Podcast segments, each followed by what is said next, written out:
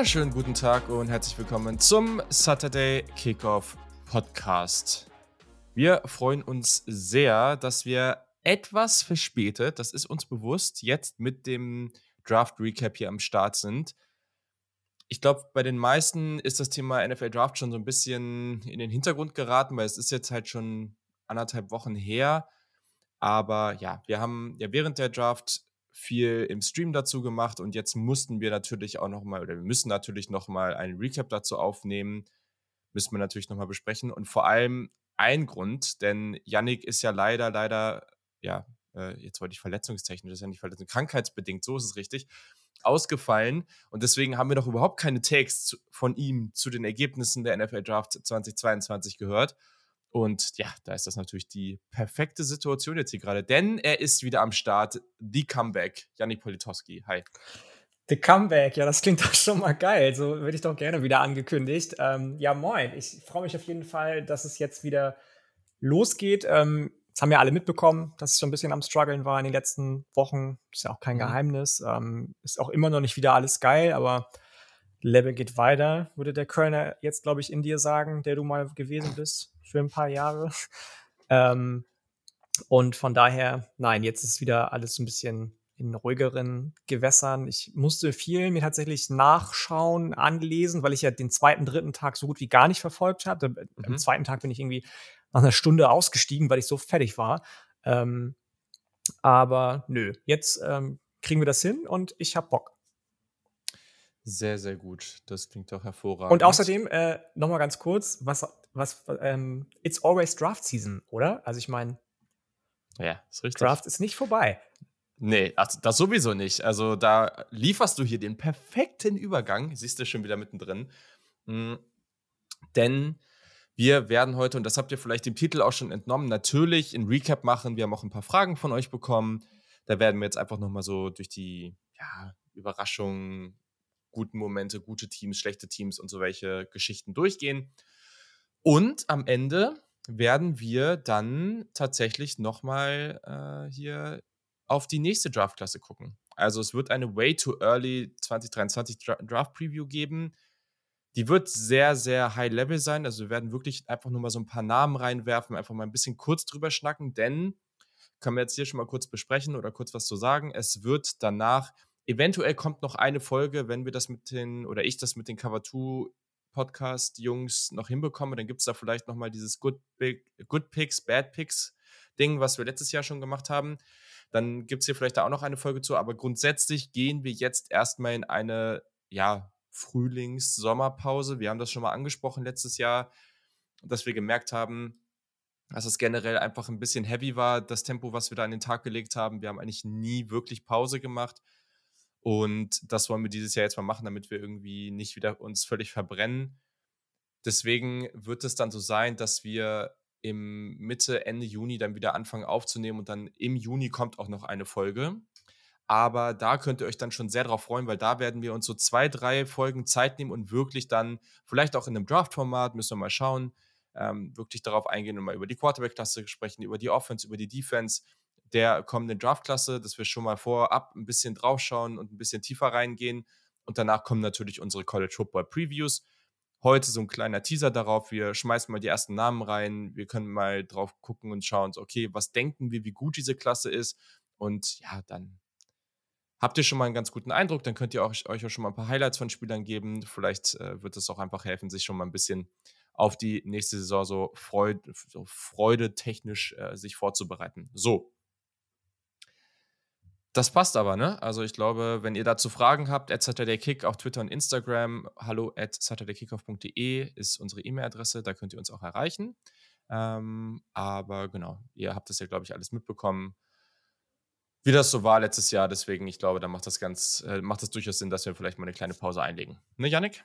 Ich ähm, finde das sehr vernünftig. Ich kann das auch nur jedem und jeder Podcasterin empfehlen, nicht immer nur auf Krampf zu produzieren, weil dafür machen wir das alle viel zu sehr dann doch noch als Hobby. Da haben wir natürlich leicht reden, weil wir jetzt auch anfangen, Werbung zu schalten und so weiter und so fort. Dann ist es vielleicht nicht mehr nur Hobby, aber trotzdem dennoch nehmt euch die Zeit ähm, für euch persönlich auch mal zu sagen, nein, heute nicht.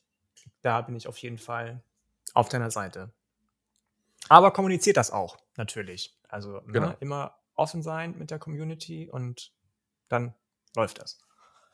Genau, also das ist uns jetzt auch ganz wichtig, dass wir das transparent machen. Das habe ich ja auch vor ein paar Monaten, ich war, irgendwie so Ende letzten Jahres oder so, habe das ja auch mal da ein bisschen öffentlich auf Twitter rausgehauen, dass ich einfach total gemerkt habe, wie das irgendwie einfach zu viel wurde.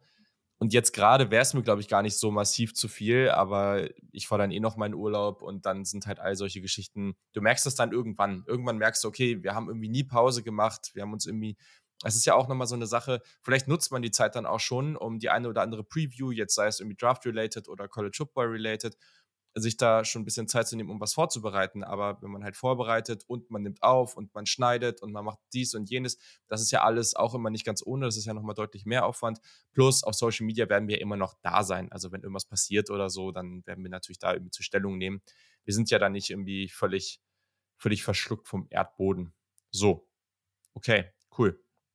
Jetzt äh, genug Vorgeplänkel hier.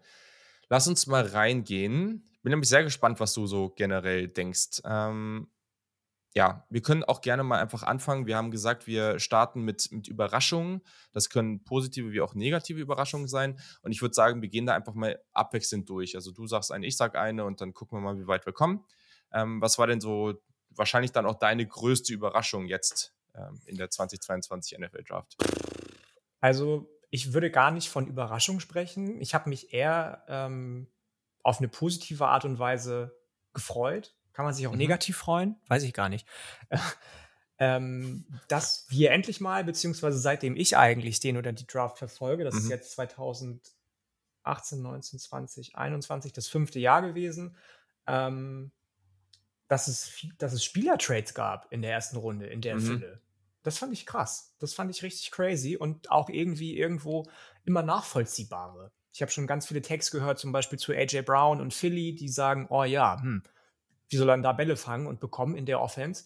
Ich finde das ganz geil, gerade weil er ja auch mit Jalen Hurts eine gute Connection ha haben soll und ähm, der da viel die Finger im Spiel gehabt haben soll. Und Philly, weiß Gott, nun keinen Number One Receiver hat, trotz Devontae Smith, den sie letztes Jahr gedraftet haben. Das fand ich cool. Das fand ich richtig, richtig cool und ähm, hat mich gefreut. Ob es jetzt eine Überraschung war, weiß ich nicht, aber ist mir die letzten Jahre in der Häufung in der ersten Runde nicht so aufgefallen. Ja, ist ja generell was, was ich echt schade finde, dass es das im Football so wenig gibt. Ähm, auch im Vergleich gerade jetzt zu, zu vielen anderen Sportarten, wo, wo das gang und gäbe ist. Sei es jetzt äh, in, in der NBA, sei es, sei es im Baseball, da ist es ja auch öfter der Fall.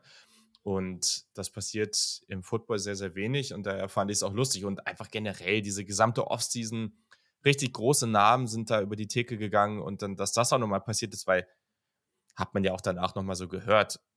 Damit hat kein Mensch gerechnet. Also AJ Brown ist ein, ja, schon so ein Top 10, Top 15 Trade Value ähm, Spieler in oder Piece in der gesamten Asset oder wie auch immer man es jetzt nennen will, in der gesamten NFL.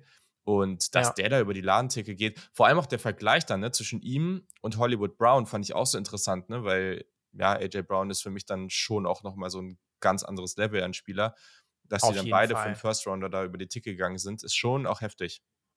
Wobei man ja bei Hollywood Brown, da habe ich ein paar ähm, Dinge noch gelesen und gehört, da haben sie ja eigentlich auf andere Spieler ähm, ja, spekuliert, die Cardinals. Mhm. Da müsste man dann vielleicht mal Adrian Franke zu fragen, der da ein bisschen mehr Insight zu hat. Ähm, und als sie die dann nicht bekommen haben, haben sie eben gesagt, okay, dann probieren wir es mit dem, weil wir uns relativ sicher sind, dass die Ravens mhm. den bereit sind abzugeben. Ähm, aber das muss ich auch sagen. Den Value fand ich auch definitiv für ihn dann am Ende zu hoch und auch wieder krass, wie panisch dann manche Teams, in dem Fall dann eben die Cardinals geworden sind in der ersten Runde, wenn sie sehen, okay, wir bekommen unseren Spieler nicht. Im Gegensatz zu den Packers, die unter, ich weiß nicht, ob du erst deine Überraschung machen willst, Nummer eins, oder ich dann gleich eine im Zusammenhang Och, damit äh, weitermachen soll. Ey, dass die wieder in Runde 1 keinen Wide Receiver gezogen haben, ne? WTF. Und dann auch ja. noch Quay Walker, der auch, wir reden ja sicherlich auch über Steals und vielleicht auch Reaches noch, der ja mal sowas von ein Reach an der Stelle ist. Ich meine, am Ende können wir das eh erst in drei, vier Jahren beurteilen, aber hm. auf meinem Board war der, glaube ich, weil ich weiß gar nicht, wo ich den hatte. Mehr, wenn ich ehrlich bin. Das musste mal die Community vielleicht noch mal rausfischen ähm, und dann in die Kommentare schreiben, wenn die Folge hochgeladen ist bei Twitter oder Instagram. Aber ja. da habe ich ganz andere Spieler gesehen in dem Segment. Wenn du einen Linebacker ziehst, okay, aber doch nicht Quay Walker. Und auch da sieht man wieder einen neuen Trend, dann äh, ja Athletik über alles inzwischen. Ne? Also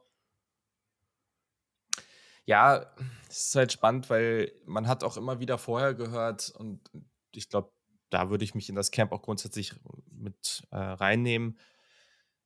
Nimm halt nicht einen dieser Top, vermeintlichen Top-Linebacker in Runde 1, sondern nimm jemanden wie Quay Walker irgendwie in Runde, Ende Runde 2, Runde 3, irgendwie sowas, äh, weil das ist auch jemand, der hat Länge und es wurden in den letzten Jahren halt einfach viele kleinere Linebacker hochgezogen und die, also die wenigsten davon sind wirklich was geworden.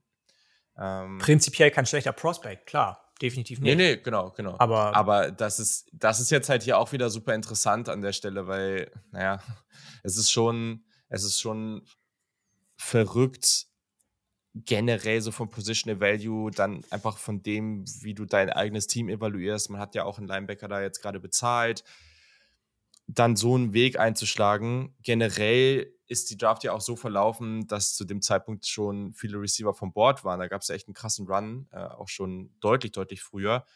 Wahrscheinlich hätte man dann hochgehen müssen, aber da kann ich auch gleich, also da würde ich eh gleich dann nochmal was zu sagen. Ähm, können ja hier an der Stelle auf jeden Fall erst nochmal kurz äh, zum ersten Thema bei mir gehen. Ich muss mal kurz gucken, was ich hier so habe.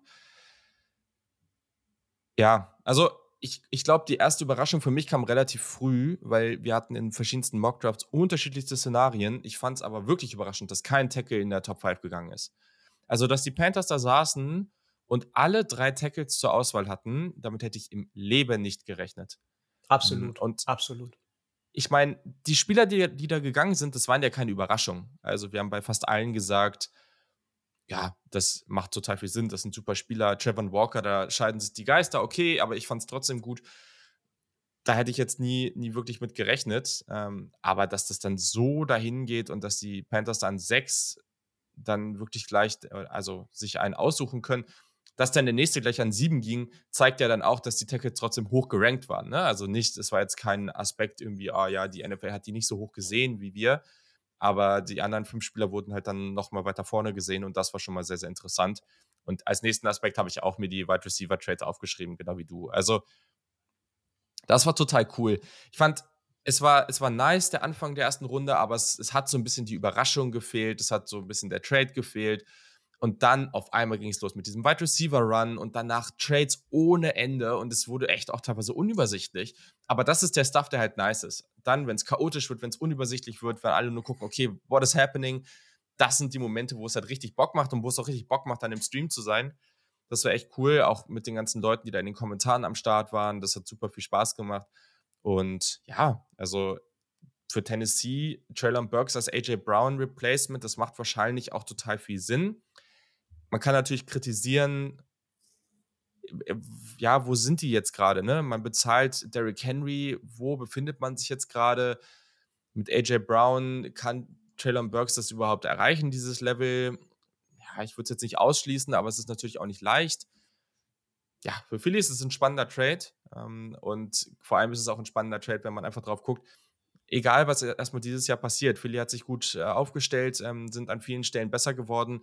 Und wenn es halt nicht hinhaut, dann muss man halt irgendwie gucken, dass man nächstes Jahr vielleicht ein bisschen mehr äh, Assets in die Hand nimmt, um sich dann den Quarterback zu holen. Dann ist es so. Aber man hat jetzt auf jeden Fall das Gerüst drumherum wirklich gut aufgebaut.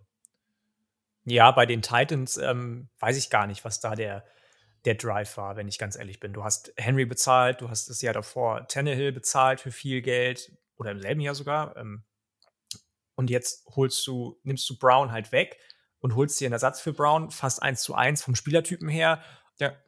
Entschuldigung. Und ähm, dann auch noch Malik Willis in der dritten Runde, der natürlich aus unserer Sicht mega, mega Value ist, ähm, weil wir den alle an eins hatten im äh, Quarterback-Ranking. Ähm, da bin ich gespannt, was die machen. Also, wenn die sagen, die Saison geht in die Grütze 2022, ob die dann sagen, okay, ciao Henry, ciao Tannehill, war schön mit euch und da entweder versuchen, die zu cutten oder, was heißt versuchen, oder die cutten oder versuchen zu traden.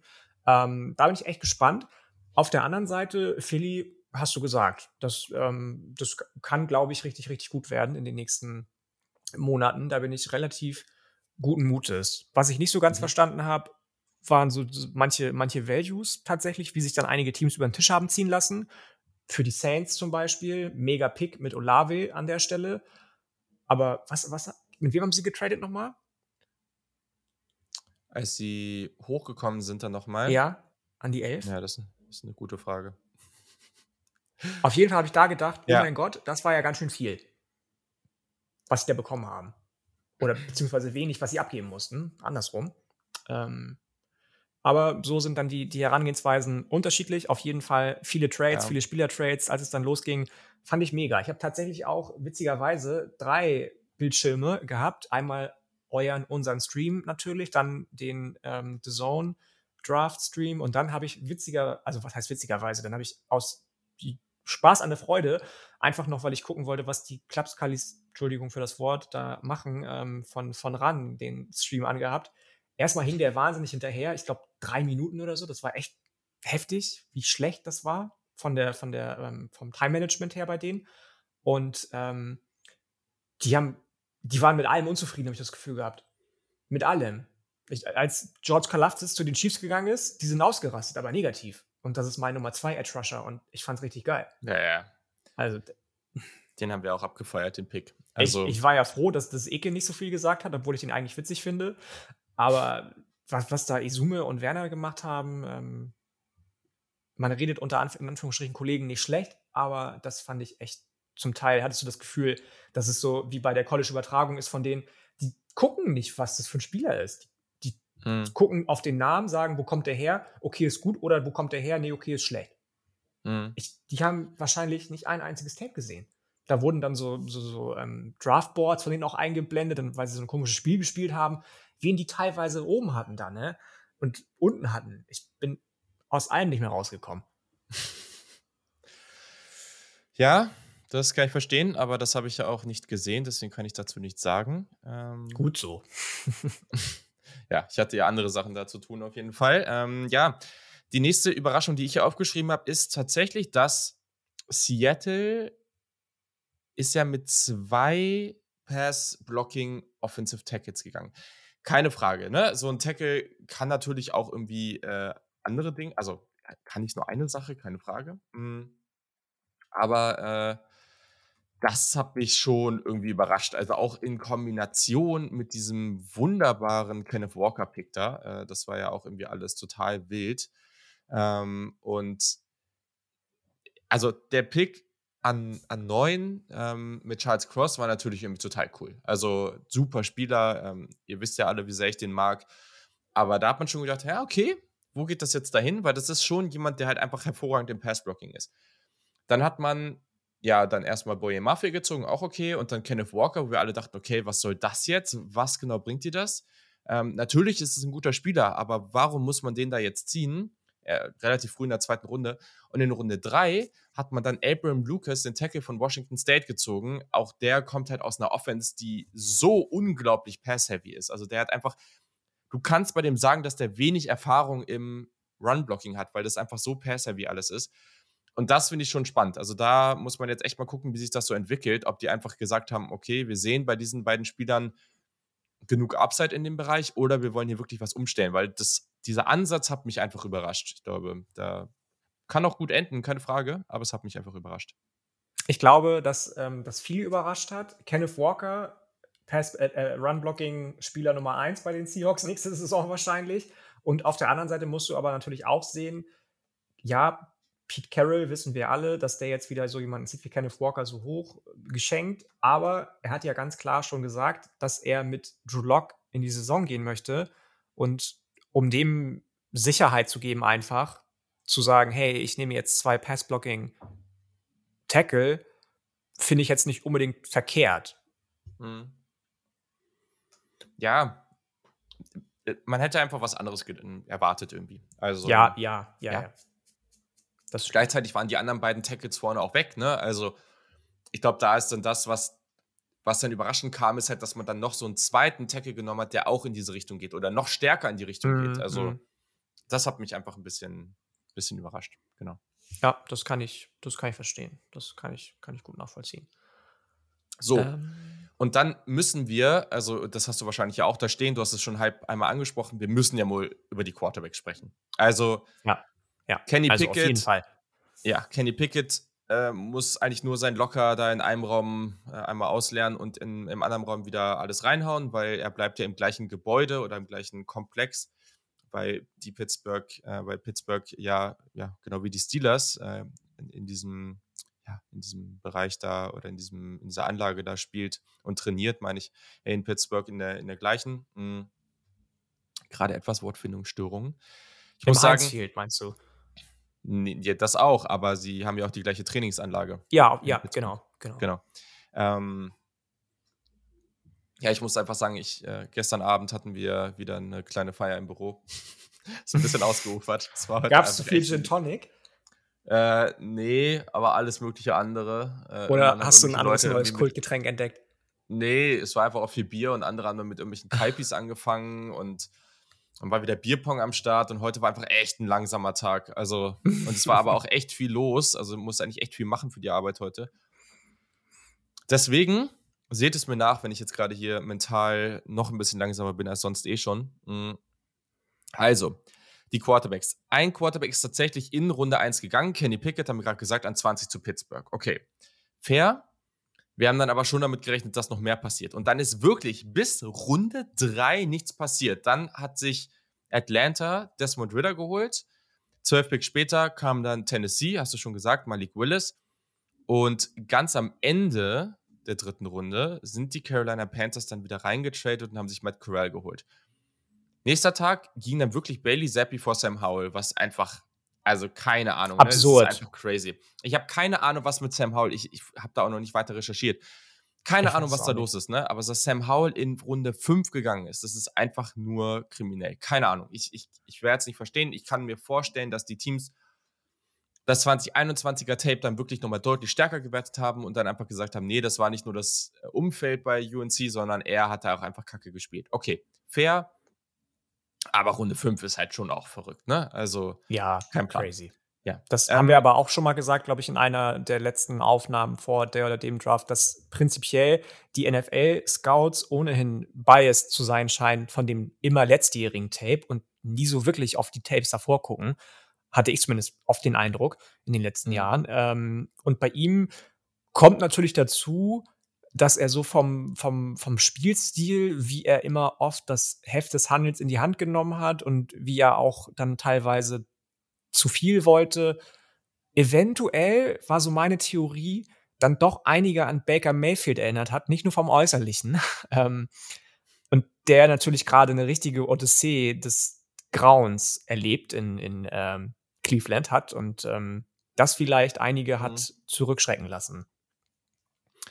Ja, okay.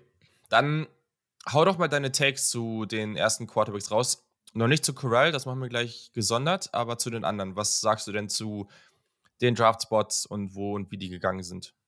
Willis haben wir ja schon gesagt. Ähm, prinzipiell glaube ich, dass der in Tennessee eine richtig gute Entwicklung nehmen kann. Ich finde mhm. den immer noch, trotz dessen, dass er so spät gegangen ist, phänomenal. Ich glaube, mit Tannehill vor ihm, der, habe ich das richtig verstanden? Der hat so ein bisschen kryptische Aussagen getroffen. Vielleicht war es auch falsch deutsch übersetzt. Ich habe an einem Tag gelesen, na klar ist mein Job, ihn zu mentoren. So. Und auch am nächsten Tag habe ich gelesen, ich werde einen Teufel tun und ihn mentoren irgendwie. Also ganz seltsam.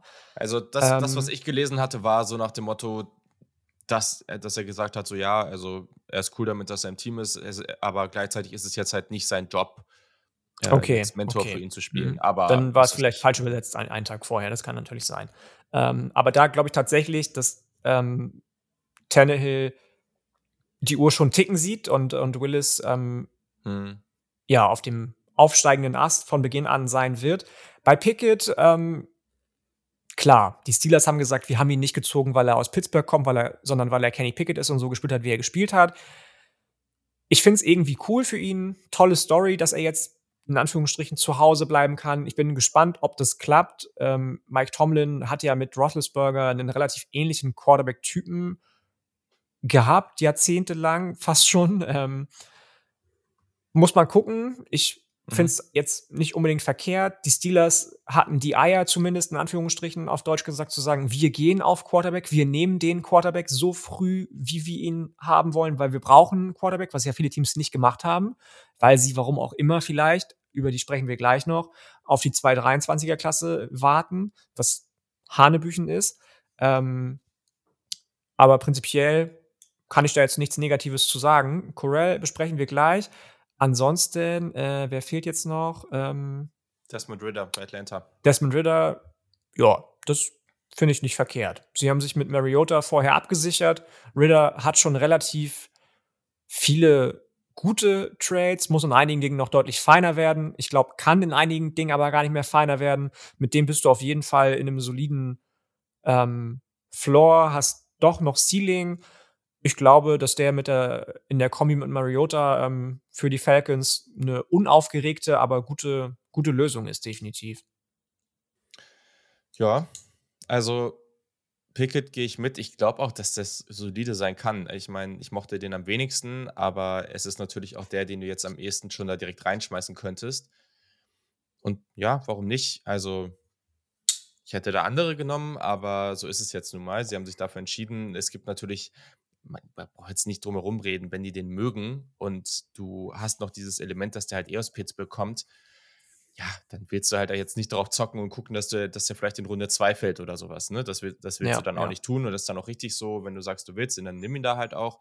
Ähm, bei Malik Willis, also ich habe jetzt gerade mal geguckt, Derrick Henry hätte vom, vom, vom Vertrag hätte man eigentlich schon Potential Out dieses Jahr, aber auch nächstes Jahr kam man da auch relativ easy aus dem Vertrag raus. Das erste Potential Out mit, ich glaube, über 18 Millionen Dead Cap, aber halt immer, das ist ja noch einigermaßen okay für Quarterbacks.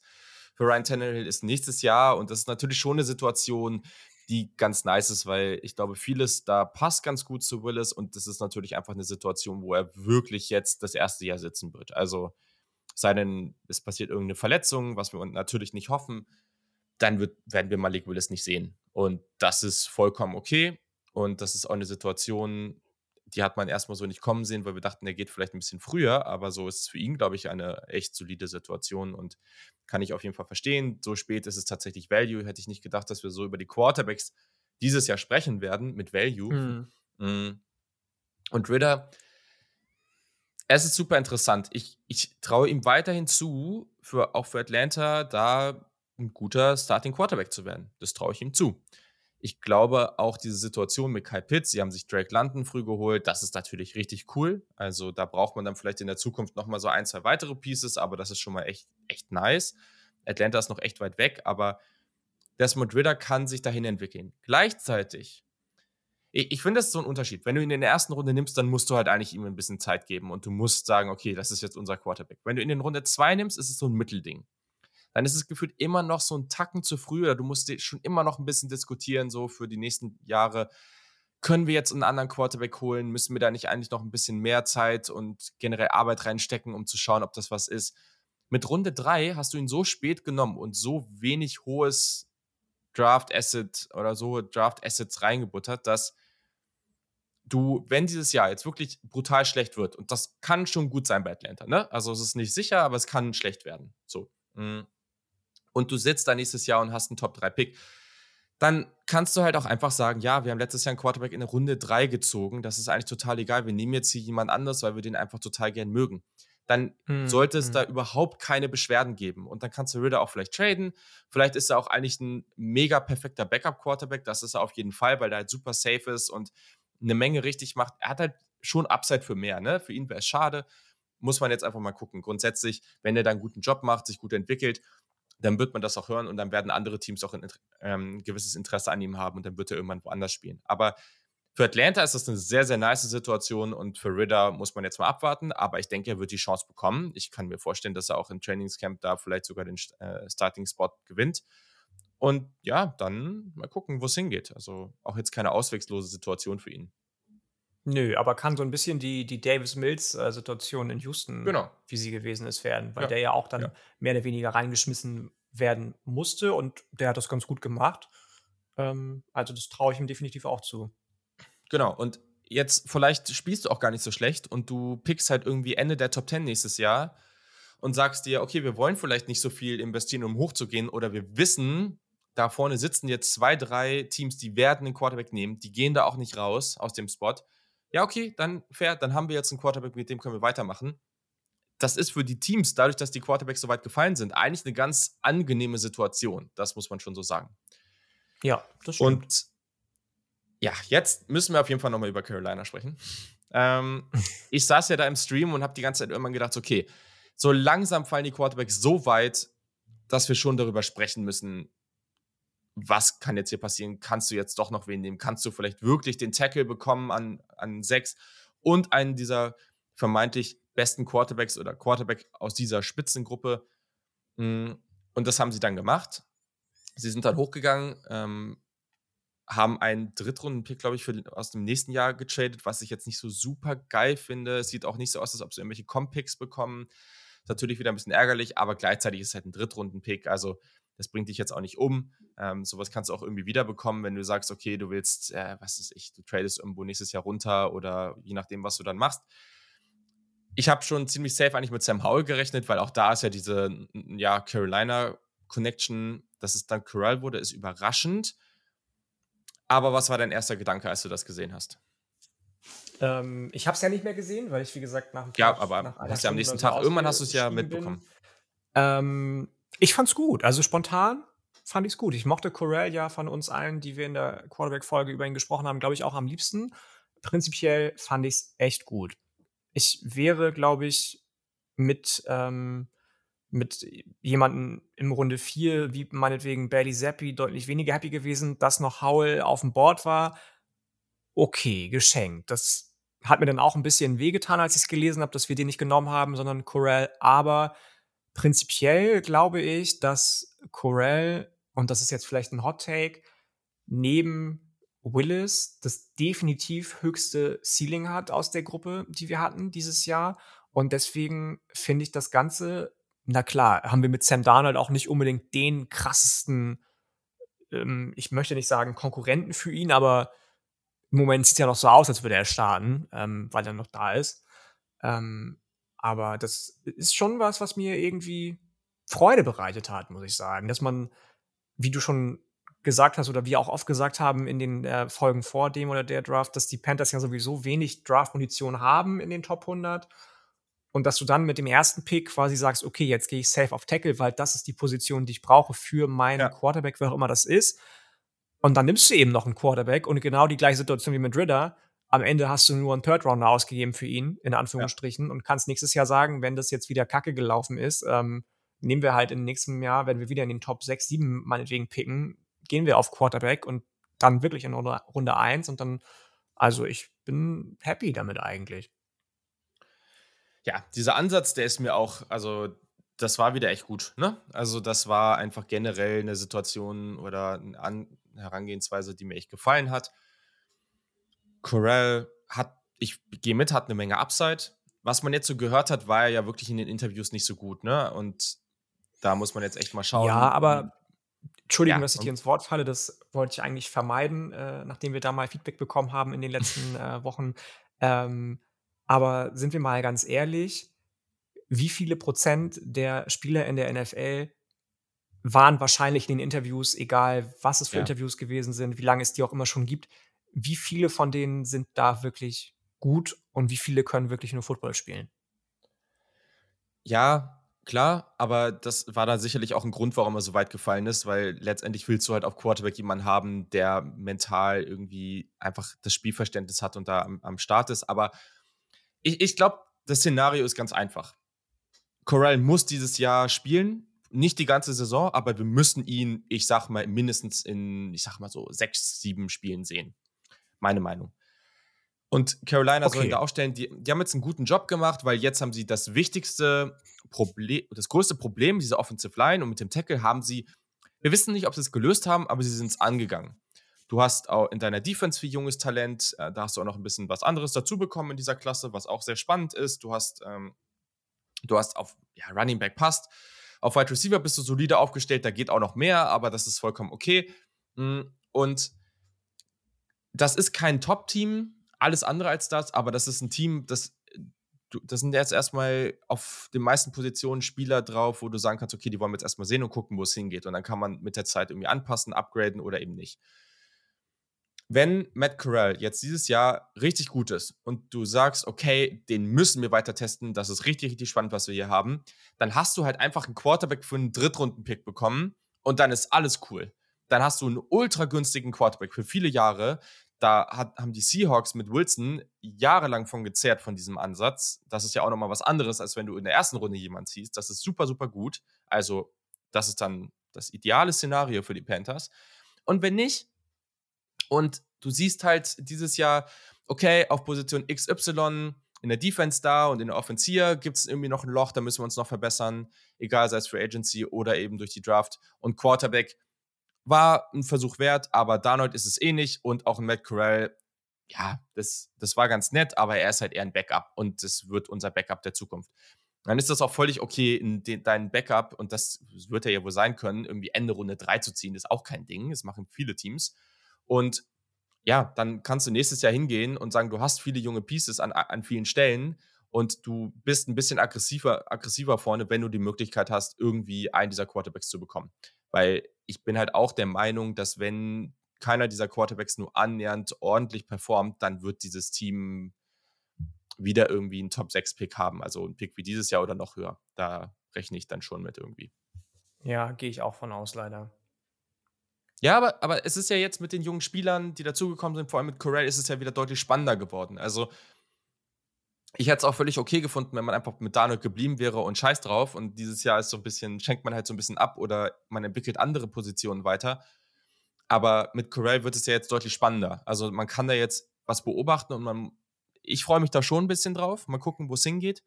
Aber ja, also ist doch eigentlich irgendwie eine ganz coole Geschichte. Ja. So können wir das stehen okay. lassen, glaube ich. Okay, okay, okay. So, dann. Mh, hm, Erstmal hast du noch Überraschungen, weil sonst würde ich zu den Steals übergehen. Ähm, lass mich noch mal kurz. Nö. Du nicht. Okay, sehr gut. Dann mh, hm, Steals. Ja, über ein paar haben wir schon gesprochen. Ich glaube, die Quarterbacks, ähm, die so spät gegangen sind, sind klar. Ähm, ich kann einfach mal ein paar von meinen raushauen und dann kannst du noch mal welche raushauen. Ich finde tatsächlich, ich habe mir auch in den Wochen davor immer noch mal ein bisschen Gedanken über ihn gemacht. Drake Jackson Ende Runde 2 ist kein heftiger Stil auf meinem Board, aber ich glaube, der könnte massiv überraschen. Gerade mit mehr Gewicht, mit dem er dann ja auch spielen soll. Er war ja sehr, sehr leicht am College und ich glaube, das könnte ein sehr, sehr spannender Fit sein mit den 49ers, auch mit der Defensive Line, die sie da schon haben. Finde ich cool.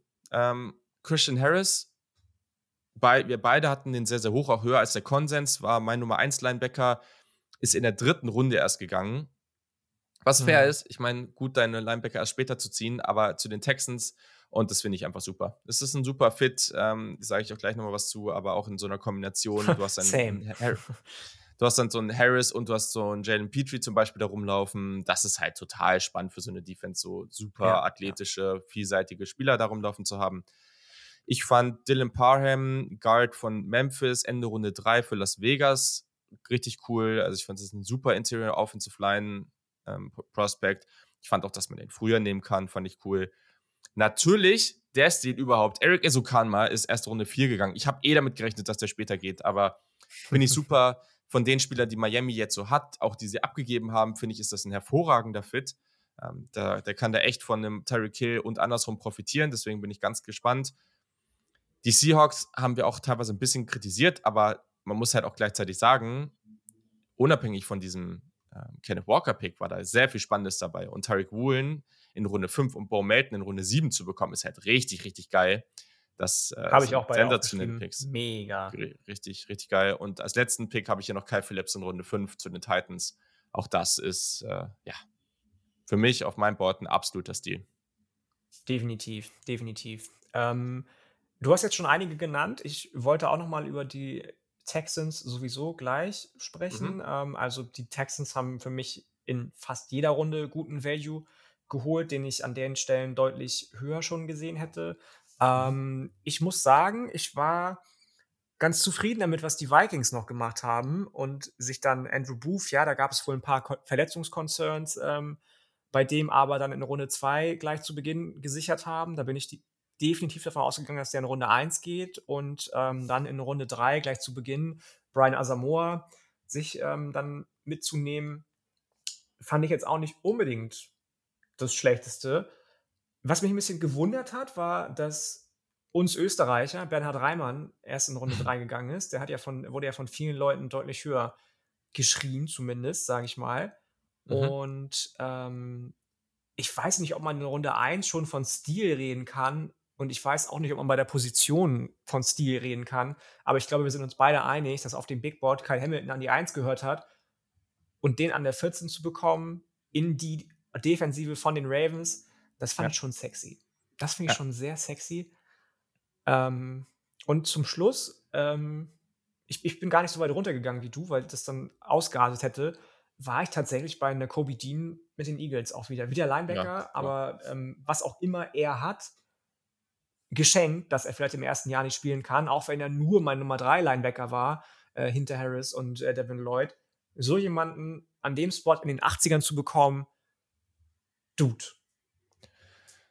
Ich glaube, der kann aber spielen, oder? Also ich, ist das so? meine, er stand jetzt auch schon auf dem Feld im, äh, im, im wie heißt denn das, ist das Rookie Minicamp und so. Mhm. Okay. Ich glaube, der Punkt war eher, dass äh, er eine OP gebraucht hat und die verweigert hat. Ich glaube, das war das Thema. Ah, okay. Äh, und klar, das fanden verstehe. anscheinend viele Teams nicht so cool.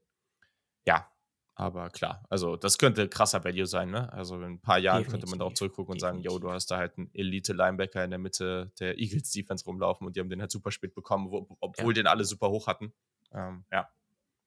Und einen okay. Spieler habe ich auch noch und ich gehe ah. wieder zu Baltimore. Ähm, mit, über den habe ich, ähm, falls es mal jemand hören möchte von euch noch, im ähm, Packers Germany Talk gesprochen mit dem lieben Sebastian. Das ist Jalen Armor Davis, Cornerback von Alabama. Yes. Das war so einer meiner Sleeper yes. und ähm, das fand ich auch richtig, richtig stark. Ich glaube, dass der auch in der Defensive wieder schnell ein Puzzle-Piece werden kann. Ähm, das wäre so der letzte, genau super Übergang. Wenn, wir gehen jetzt zu den Teams, die wir am liebsten mochten und äh, vielleicht auch nicht so mochten. Mm. Und ja, da habe ich natürlich die Ravens relativ weit oben stehen. Kam auch noch eine Frage, also wir haben Fragen äh, dieses Mal von unseren SupporterInnen eingesammelt ähm, und da kam auch eine Frage, wo mögen wir den Fit am meisten und ich mag auch diesen Fit von Kyle Hamilton in dieser Defense. Es ist einfach, es ist einfach sensationell. Später hat man sich Tyler Linderbaum geholt, das ist auch einfach ein toller Spieler da später mit Ojabo, mit Travis Jones, Faalele, den ich auch früher auf dem Board hatte. Und dann, du hast ihn angesprochen, ich finde es geil, weil Jalen Armour Davis, einer dieser, einer der wenigen Cornerbacks in dieser Klasse, der, den man noch relativ spät bekommen konnte, der aber die Size hat und auch, wie ich finde, gewisse Trades, dass der sich zu einem auch wenn es ein Longshot ist, aber erstmal so ein Developmental Cornerback und sich dann aber schon vielleicht zu einer Nummer 1 entwickeln kann. Ja, normalerweise müsstest du dann den höher haben, aber ich fand, der hat viele Tools, wo man schon, wo ich mir schon irgendwie, ich kann mir so eine Entwicklung vorstellen, wo der Nummer 1, Nummer 2 Cornerback wird. Und auch die Skills hat, um, ich sag mal, so alleine gelassen zu werden im 1, äh, 1 gegen 1, auch ohne die Hilfe irgendwie von einem Safety fand ich da ein super Pick. Also den hatte ich eigentlich auch deutlich früher erwartet und er saß ja die ganze Zeit auf dem Board. Ich dachte, okay, wer auch immer den jetzt nimmt, ähm, ja, die werden da viel Spaß mit ihm haben. Ja, ja, gehe ich mit, gehe ich mit. Äh, soll, soll ich schon weitermachen mit dem nächsten Team? Ich muss, äh, sorry, mir fällt gerade auf, ich muss da natürlich noch zu sagen, dass sie in der sechsten Runde Tyler Beatty, äh, einen meiner Lieblings-Runningbacks, gezogen haben. Ja, ich finde es geil. Also äh, auch der Running Back Room, die haben halt spät jetzt hier einen äh, Running Back gezogen, was ja völlig cool ist. Und dann kommen ja auch die Spieler, die, die, Verletzungs, äh, die verletzten Spieler aus dem letzten Jahr, J.K. Dobbins und Co. wieder zurück. Dann ist das schon auch eine starke Running Back-Gruppe. Also ziemlich nice. Und jetzt kannst du weitermachen.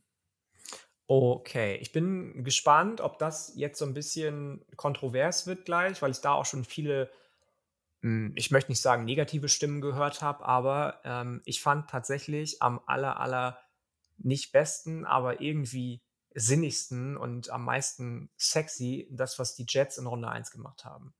Yes. Du holst dir, obwohl du natürlich mit Zach Wilson einen Quarterback geholt hast, der vielleicht noch ein bisschen mehr gepudert werden könnte. Der hätte vielleicht einen Guard gebrauchen können, der hätte vielleicht einen Tackle gebrauchen können. Du holst dir an den Positionen, an denen du bist, 4, 10 und dann nochmal an 26 Ahmad Source Gardner euer Cornerback, nee, mein Cornerback Nummer 1, euer war ja Stingley, der an 3 einen Spot vorher zu den Texans gegangen ist. Du holst dir Garrett Wilson, der unser beider Wide Receiver Nummer 1 war, an der 10.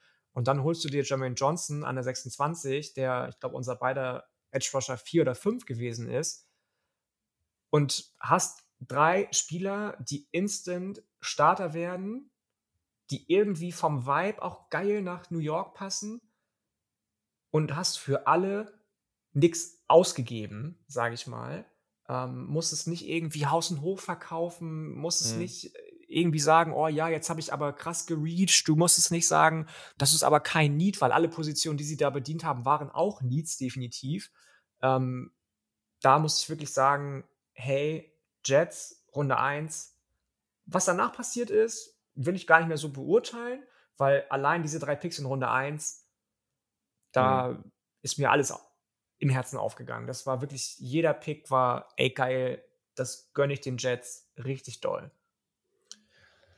Also die Jets sind für mich so das Team, ich kann mir vorstellen, dass die in den nächsten ein, zwei Jahren am ehesten von dieser Draftklasse profitieren, weil die sind so viel besser geworden.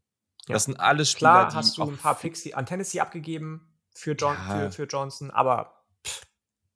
Ja, aber die sind ja vorher auch schon mal zurückgetradet auf den zehnten Pick und so. Also das ist einfach so, so gut gewesen, ne? Und das ist einfach, also, ja, mit, mit Gardner, mit Wilson, der auch so vielseitig einsetzbar ist. Jermaine Johnson ist gegen den Run und gegen den Pass richtig, richtig gut. Ganz toll. Ich finde auch die letzten drei Picks nicht schlecht. Ähm, auch Ruckert ist da irgendwie ein cooler Pick. Auch Mitchell ist da ein cooler Pick. Der Brees Hall-Pick, ja, also ich kann mir schon vorstellen, dass der da Damage anrichten wird, dass der da eine gute Waffe in dieser Offense sein wird, dass der auch gut mit Zach Wilson zusammenpasst ich werde das nie abfeiern, wenn man jetzt früh äh, zweite Runde einen Running Back nimmt und das kann meinetwegen irgendwie, was weiß ich, äh, der nächste Daniel Tomlinson sein. I don't care. Ähm, das werde ich nie abfeiern. Aber man hatte vorher halt schon drei Picks, mit denen man massiv besser geworden ist und auf ganz, ganz wichtigen Positionen. Also mit Cornerback, Wide Receiver und Defensive End sind das einfach die absolut wichtigsten Positionen, die man da bedient hat. Und Quarterback hat man letztes Jahr ja schon bedient ich finde es sensationell und da kann man auch einen schönen Übergang machen und in New York bleiben, weil ich finde, die Giants sind halt auch richtig viel besser geworden. Also mh, hm, hatten ja. ein paar mehr Picks, aber haben an rund, also an fünf und an sieben mit Thibodeau und Evan Neal einfach mal auf beiden Seiten der Line of Scrimmage sich so massiv verbessert. Also das ist richtig, richtig cool. Ich persönlich liebe den One Day Robinson Pick. Ähm, auch wenn man ein bisschen gucken muss, jetzt was eine Kadarius Tony ist, weil die schon sehr ähnlich sind. Aber ich glaube, ich sehe einfach in Wanda Robinson auch noch mal ein bisschen mehr als die meisten anderen, weil ich einfach sehe, dass der mehr als nur ein Gadget-Spieler sein kann. Ähm, dahinter hat man eine Menge unterschiedlicher Spieler genommen, auch ein paar, die ich echt ganz interessant finde. Ähm, in Danny Bellinger auch jemanden, also auch ein Tight End, der schon gewisse Tools hat, also könnte durchaus überraschen. Aber was beide, also ich glaube, das das zieht sich hier gerade so durch bei den New York Teams muss man halt einfach auf die erste Runde gucken. Und die haben beide mehrere Picks gehabt und haben da einfach richtig abgeliefert und sind so viel besser geworden. Und das werden wir ab diesem Herbst äh, direkt auf dem Feld sehen, diesen Impact. Definitiv, definitiv. Da muss ich mitgehen. Und ähm, apropos Brisol und an der Stelle Running Back nehmen, auch darüber, weil die nächste Klasse loaded ist, möchte ich mal sagen, an Running Backs, ähm, sprechen wir ja gleich noch. Hast du recht. Ähm, ja, Houston hatten wir beide schon mal angesprochen. Sie haben ja. Derek Stingley gezogen, sie haben Mitte Runde 1 äh, Guard Kenyon Green, der aber auch eine gewisse Positional Flexibility hat, gezogen. Dann Anfang Runde 2 Jalen Petrie, dann John Matchy, den Wide Receiver von Alabama, dann kam Christian Harris, dann kam Line, äh, Linebacker, dann kam Running Back Damian Pierce. Also das ist jetzt, wenn man da drauf guckt, ist es nicht so eine Klasse, wo man sagt, oh mein Gott, ne, wie, wie jetzt bei den, wie bei den Jets und Giants, so, okay, die haben absolute potenzielle Elite-Spieler direkt äh, für Jahr 1 gezogen, mit Ausnahme von Derek Stingley, bei dem ich das definitiv glaube. Aber die haben sich in der Defense mal Minimum zwei, ja, Stingley und dann noch zwei weitere Spieler geholt, die sehr vielseitig einsetzbar sind mit Petrie und mit Harris. Matchy habe ich schon in, damals in der Wide Receiver-Folge gesagt, kann richtig überraschen. Ich glaube, der An der Stelle finde ich den gut. An dem, an dem Draftplatz finde find ich den gut. Ja, vor allem, der ist eigentlich relativ komplett, ne? Also der ist vielleicht jetzt physisch nicht so über, überheftig, aber ich könnte mir halt vorstellen, dass der halt einfach so als ein smarter Wide Receiver sich gut entwickelt und du verbesserst deine Offensive Line mit jemandem, den du auch ein bisschen vielseitig hin und her schieben kannst, je nachdem, wo du jetzt irgendwie das Loch hast, wo du ihn einsetzen willst. Also die Mischung aus Upside und auch Floor gefällt mir total bei Houston. Und jetzt kann man halt schauen, wer, wo braucht man jetzt über die nächsten Jahre noch weitere Verstärkungen. Und da muss man irgendwie gucken, man wird wieder hochpicken. Deswegen kann man dann nächstes Jahr weiterschauen, dieses Elite-Talent reinzuholen. Aber ja, das gefällt mir schon alles sehr, was sie hier gemacht haben. Ja, da kann ich gar nicht mehr viel groß anderes zu sagen. Habe ich mir auch so ähnlich aufgeschrieben. Auch Pierce, den wir ja beide nicht in unserer Top 10 hatten. Christoph ja. war ja ein bisschen höher auf ihn als wir kann man machen, finde ich. Also ist definitiv jemand, den ich mir da gut vorstellen kann. Ähm, Canyon Green mag ich sehr. Ähm, und ich glaube, dass die halt auch wieder dann zwar nicht unbedingt die größten Aha-Spieler gedraftet haben, wie du auch schon gesagt hast, aber die haben halt einfach viel richtig gemacht. Die haben nach Value und Need betrachtet, finde ich, ja, eine der besten Drafts gehabt, eine der besten Drafts gehabt und von daher ähm, für mich auch einer der Gewinner des oder der Draft. Mhm. Okay, hast du noch ein anderes Team, was du hier stehen hast? Also wir haben über die Ravens schon gesprochen, hast du schon gesagt. Ich tue mich schwer bei vielen so ein bisschen von Gewinner zu reden, weil da anders als bei den Jets zum Beispiel, die ja viele First Rounder hatten, mir dann der First Rounder nur gefallen hat und viel dann doch nicht. Ähm, deswegen habe ich mir tatsächlich keine anderen mehr mhm. aufgeschrieben, nur noch zwei für den, nee, einen sogar nur, glaube ich, für den mit Abstand schlechtesten Draft, zumindest aus meiner okay. Sicht. Ich habe noch ein paar Namen an Teams, wo ich es noch ganz cool fand. Ich fand Atlanta ganz cool, weil ich fand den Drake London fit super. Ich finde äh, Runde 2, man deckt ähm, sein, sein Edge Rusher Need mit Arnold Ebiketti ab. Das ist wirklich jemand, der super explosiv da ist. Ähm, man geht auch doppelt auf Edge Rusher in, an, an Tag 2 mit D'Angelo Malone auch noch. Das ist auch nochmal jemand, der sehr viel Speed hat.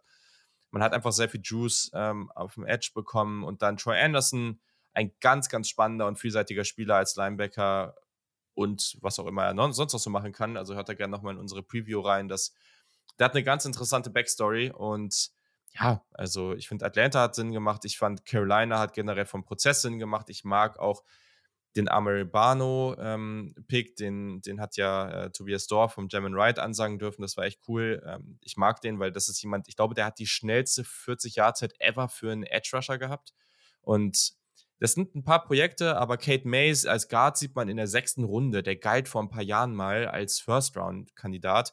Und man hat spät noch in Runde 7 natürlich von Baylor, aber man hat Kellon Barnes geholt, den Cornerback, das ist der schnellste Spieler der gesamten Draftklasse. Also auch da nochmal, warum nicht? Zieh den halt in Runde 7, ist doch geil. Ich hätte den auch früher gezogen. Fand ich echt cool.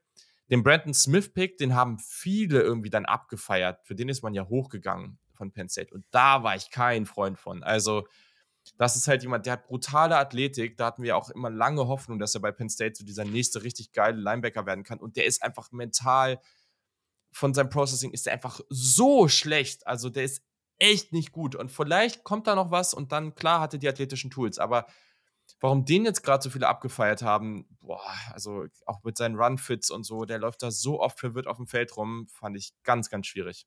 Ja, da sind wir halt wieder bei dieser Athletikgeschichte, ne? Das ist das, was irgendwie in den letzten Jahren immer mehr an Bedeutung zu gewinnen scheint und sich gedacht wird, hey, wenn die Jungs Bock haben auf Lockerroom, dann ist geil, wenn die Jungs athletisch sind, dann ist geil, alles andere können wir denen schon beibringen. Das ist vielleicht so das Mindset im Moment und deswegen, mhm. ich weiß jetzt nicht, also für den Hochzug geht hätte ich auch nicht gemacht, aber in Runde 5 finde ich den vertretbar. Ich hätte vielleicht in Runde 6 eher gezogen, aber Runde 5 hätte ich jetzt nicht. Das, ähm aber er ist ja jetzt in Runde 4 gegangen, ne? Und man ist hochgegangen. Ach, ja, wo man eh schon wenig, wo man. Ja, Entschuldigung. Dann. Ähm, nee, alles gut. Was ich, alles. Was ich gesagt habe. Das, das finde ich, zu, find ich zu hoch. Das stimmt. Ja, vor allem der Punkt einfach, dass man, man hat wenig Picks und dann sagt man sich, okay, für den Quarterback gehen wir da jetzt hin. So, ne? Und das macht ja völlig Sinn aber dass man dann nochmal dahin geht und hochtradet und dann für halt so einen Linebacker, der halt, ja, viel Speed, okay, aber boah, da sind andere Spieler undrafted gegangen, wo ich mir sage, so, Leute, warum? Das, ich fand, wie gesagt, man hat jetzt hier äh, sechs Picks, fünf davon finde ich echt spannend äh, und cool und ist einer deswegen völlig cool, aber das fand ich unnötig. Mm, und dann Detroit, ja, also da sind super Spieler dabei. Also sind super Spieler dabei. Ich finde auch den Fünftrunden-Pick, Tight End James Mitchell, echt spannend. Kirby Joseph auf Safety, Josh Pascal, Jameson Williams sowieso. Der Uptrade war super günstig von 32. Also da würde ich sie überhaupt nicht für kritisieren, wenn man nur so wenig dafür bezahlen muss. Hutchinson hätte, hätte ich nicht so früh gezogen, aber ist okay. Also ich glaube auch Detroit ist massiv besser geworden. Und wenn die jetzt noch an ein, zwei, drei Stellen dann über die nächsten Jahre besser werden und dann diese Quarterback-Frage klären, dann ja, könnten wir, also ich glaube, es wird vielleicht noch so zwei Jahre dauern, aber ich glaube, Detroit ist auf einem sehr, sehr guten Weg, ähm, dann bald wieder deutlich relevanter zu sein. Detroit, absolut, ja, da hast du recht. Die können, können gut aus der Draft rausgehen, glaube ich. Das, ähm, da gehe ich mit. So, und jetzt bin ich sehr gespannt, weil ich habe hier vier Teams, äh, wo ich nicht so zufrieden bin damit, was die gemacht haben. Und jetzt bin ich mal gespannt, bei welchem Team du sagst, so, das fand ich halt richtig schlimm. Ähm, ja, da gibt es für mich auch gar keine Diskussion. Das habe ich einfach in vielen Dingen nicht verstanden, wobei das das falsche Wort ist, weil viel von dem wieder einfach der Head Coach war und typisch für ihn. Ich habe einfach nicht verstanden, was die Patriots gemacht haben. Also, ja. ja, du hast mit Mac Jones einen Quarterback, der gut performt hat in seinem Rookie-Jahr, dem du vielleicht jemanden beiseite stellen möchtest. Aber Cole Strange, Chattanooga, Tennessee. Ja, er hat keinen Sack in seiner gesamten College-Karriere erlaubt, aber da finde ich, ist dann mal erlaubt zu sagen, ja, Tennessee, Chattanooga ist halt nicht Alabama oder Michigan oder äh, wer auch immer. Ähm, das, den habe ich höchstens Mitte, Mitte dritte Runde gesehen, eher Ende dritte, Anfang vierte. Den ziehen die in der ersten Runde einfach.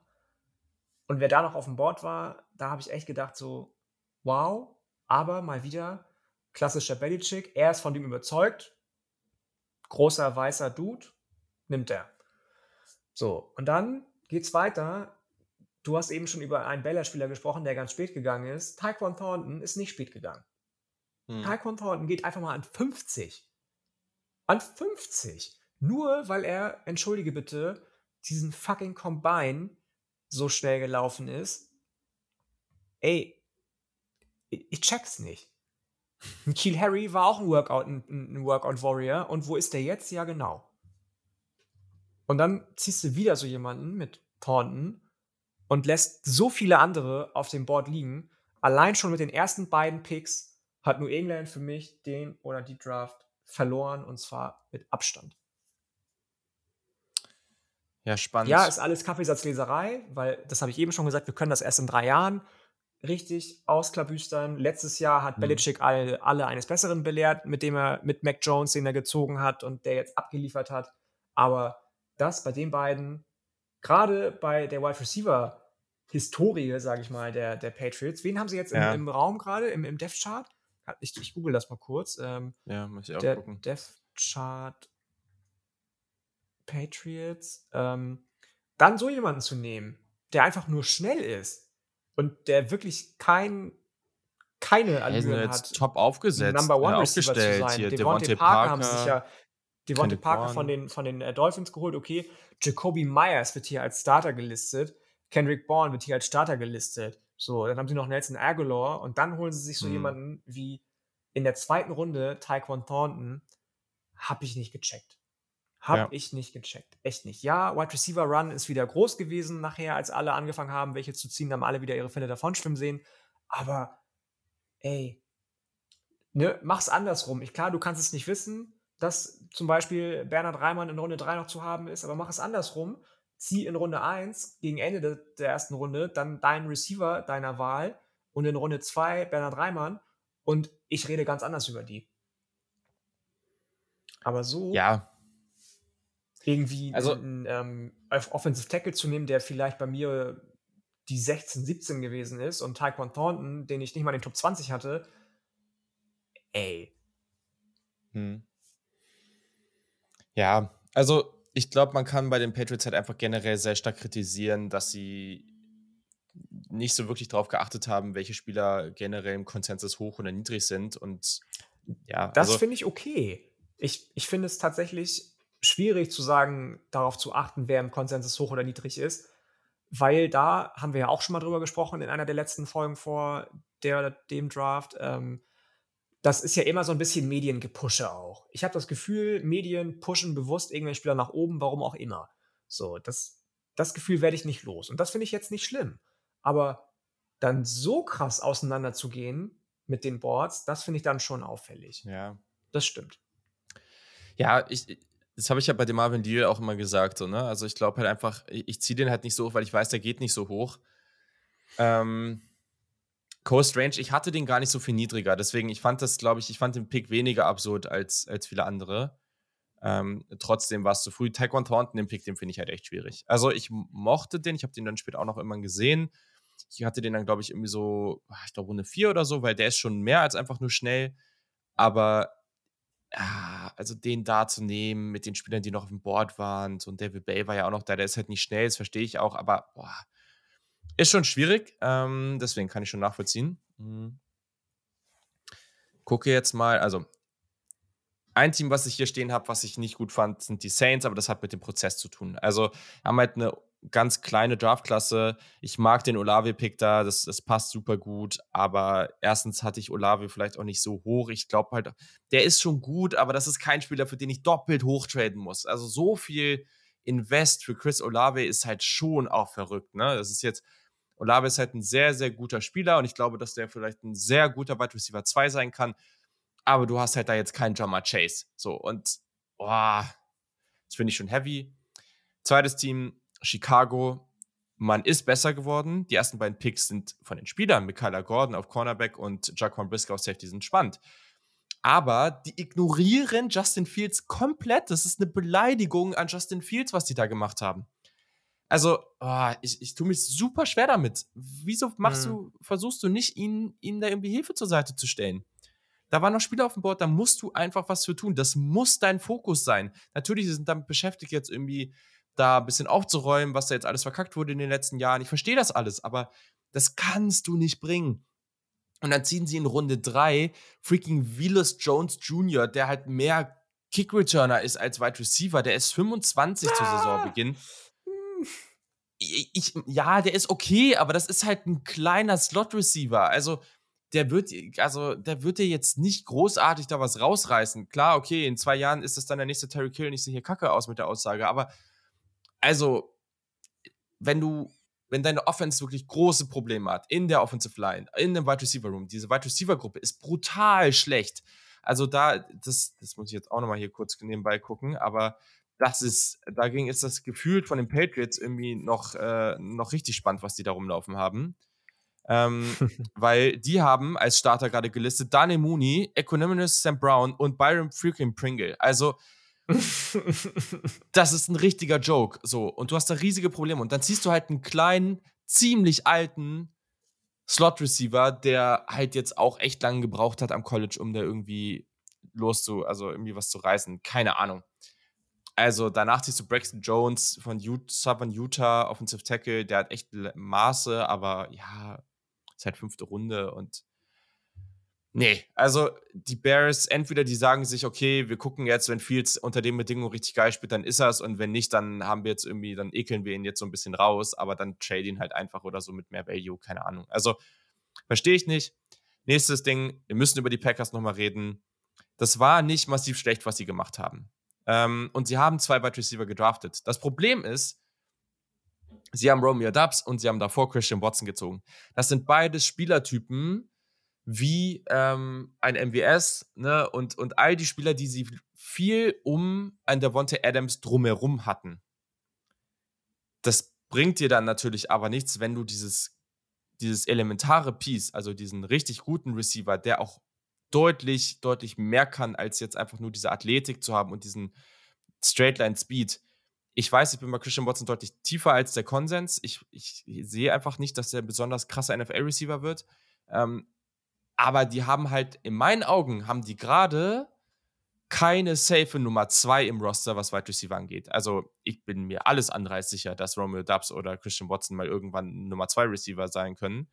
Kann natürlich passieren, keine Frage, aber ich würde jetzt, ich würde überhaupt nichts drauf verwetten. Und sie haben halt den besten Receiver der Liga ver verloren. Also da vielleicht mal zu sagen, ich habe das ja im Stream öfter gesagt, holt euch halt mal David Bell, der wirklich fundamental richtig stark ist, der guter, ein guter Route Runner ist, der da nochmal so ein anderes Element reinbringt. Haben sie nicht gemacht. Ich bin gespannt, was das wird, aber so wie sie gerade aufgestellt sind, wenn sie sich jetzt nicht noch irgendwen per Trade holen oder nach irgendwelchen Releases, keine Ahnung. Also mit der Wide Receiver Gruppe ähm, traue ich den Packers Playoff-mäßig nicht viel zu. Also ich glaube, damit haben sie keine Chance. Ich, okay, das ist jetzt vielleicht ein Hot Take, aber ich glaube, damit haben sie keine Chance, dieses Jahr einen Super Bowl zu gewinnen. Mm. Genau. Mm. Also Und. prinzipiell bin ich ein bisschen positiver auf die Wide Receiver zu sprechen, der, der, der Packers. Ähm, ich sehe deinen Punkt, aber da haben wir ja auch mal drüber gesprochen. Ich glaube auch mit, ähm, mit Adrian vor ungefähr einem Jahr ähm, das oder ist es länger her? Ich weiß nicht. Oder weniger lange her? Ähm, also haben wir über die Panthers mal gesprochen, über die Receiver-Gruppe. Mhm. Und ich finde es prinzipiell nicht schlecht, wenn deine Receiver-Gruppe aus entweder drei komplett unterschiedlichen Typen besteht äh, oder aus drei sehr, sehr gleichen, ähm, weil du dann genauso schlecht ausrechenbar bist, wie wenn es drei unterschiedliche Typen wären. Was ich ein bisschen schwierig finde, ist in dem Zusammenhang, dass sie ja ihren Offensive Coordinator verloren haben. Ähm, an die Broncos, der jetzt da Head Coach geworden ist, und dass der neue Offensive Coordinator, ich weiß gar nicht, wer das ist, ja gesagt haben muss, er sieht in denen viel in Zusammenhang mit Rogers ähm, und hat nicht mal in MVS eine klare Nummer 1. auch wenn die Panthers dieses Core hatten, was sie hatten oder haben, was sie haben, es gab meiner Meinung nach mit DJ Moore gibt es auch immer noch eine klare Nummer 1 und die haben sie halt nicht. Die Nummer zwei. Aber MBS ist ja auch nicht mehr da, ne? Also, das ist ja dieser Typspieler. Aber der spielt jetzt auch bei true, den Chiefs. True, Der ist auch nicht mehr da, auch bei den Chiefs. Genau, siehst du, so wenig habe ich mitbekommen die letzten Monate und Wochen eigentlich, wenn ich so am Struggeln war. Ähm, so, genau. Sie haben nicht mal eine Nummer eins und nur in Anführungsstrichen zwei Bs. Und das finde ich halt auch schwierig. Die Typen an sich als Wide Receiver finde ich nicht schlecht. Mag ich eigentlich beide relativ gerne. Auch wenn ich ähm, zumindest Watson ein bisschen zu hoch gezogen finde. Dobbs, Daubs, wie auch immer man ihn aussprechen mag, finde ich an der Stelle genau richtig und habe ich gefeiert, muss ich sagen. Ähm, aber was mir so ein bisschen fehlt, ist das, was sie früher zum Beispiel auch in Jimmy Graham hatten, als Tight End, der dann eben Anspielstation Nummer 1 war. Meinetwegen zieht er nächstes Jahr ein End in Michael Mayer, aber ansonsten bin ich bei dir, müssen sie auf jeden Fall sich noch um den Wide Receiver 1 massiv bemühen, wie auch immer. Die Gruppe, da sind viele Namen, aber die Gruppe, das sind jetzt Watson, das sind Alan Lazar, das sind Randy Cobb, das sind Sammy Watkins, Amari Rogers, Romeo Dubs. Ich fand Dubs an der Stelle auch gut vom, vom Value, aber da sind halt viele Spieler dabei, die so vertikale Spacer sind, aber ich sehe da jetzt halt niemanden, der da konstant irgendwie Separation gewinnt, der da konstant frei ist, der halt einfach an, äh, auf verschiedenste Art und Weisen für dich klar in den meisten Duellen gegen die Cornerbacks das Duell für sich gewinnen wird. Das sehe ich da einfach nicht.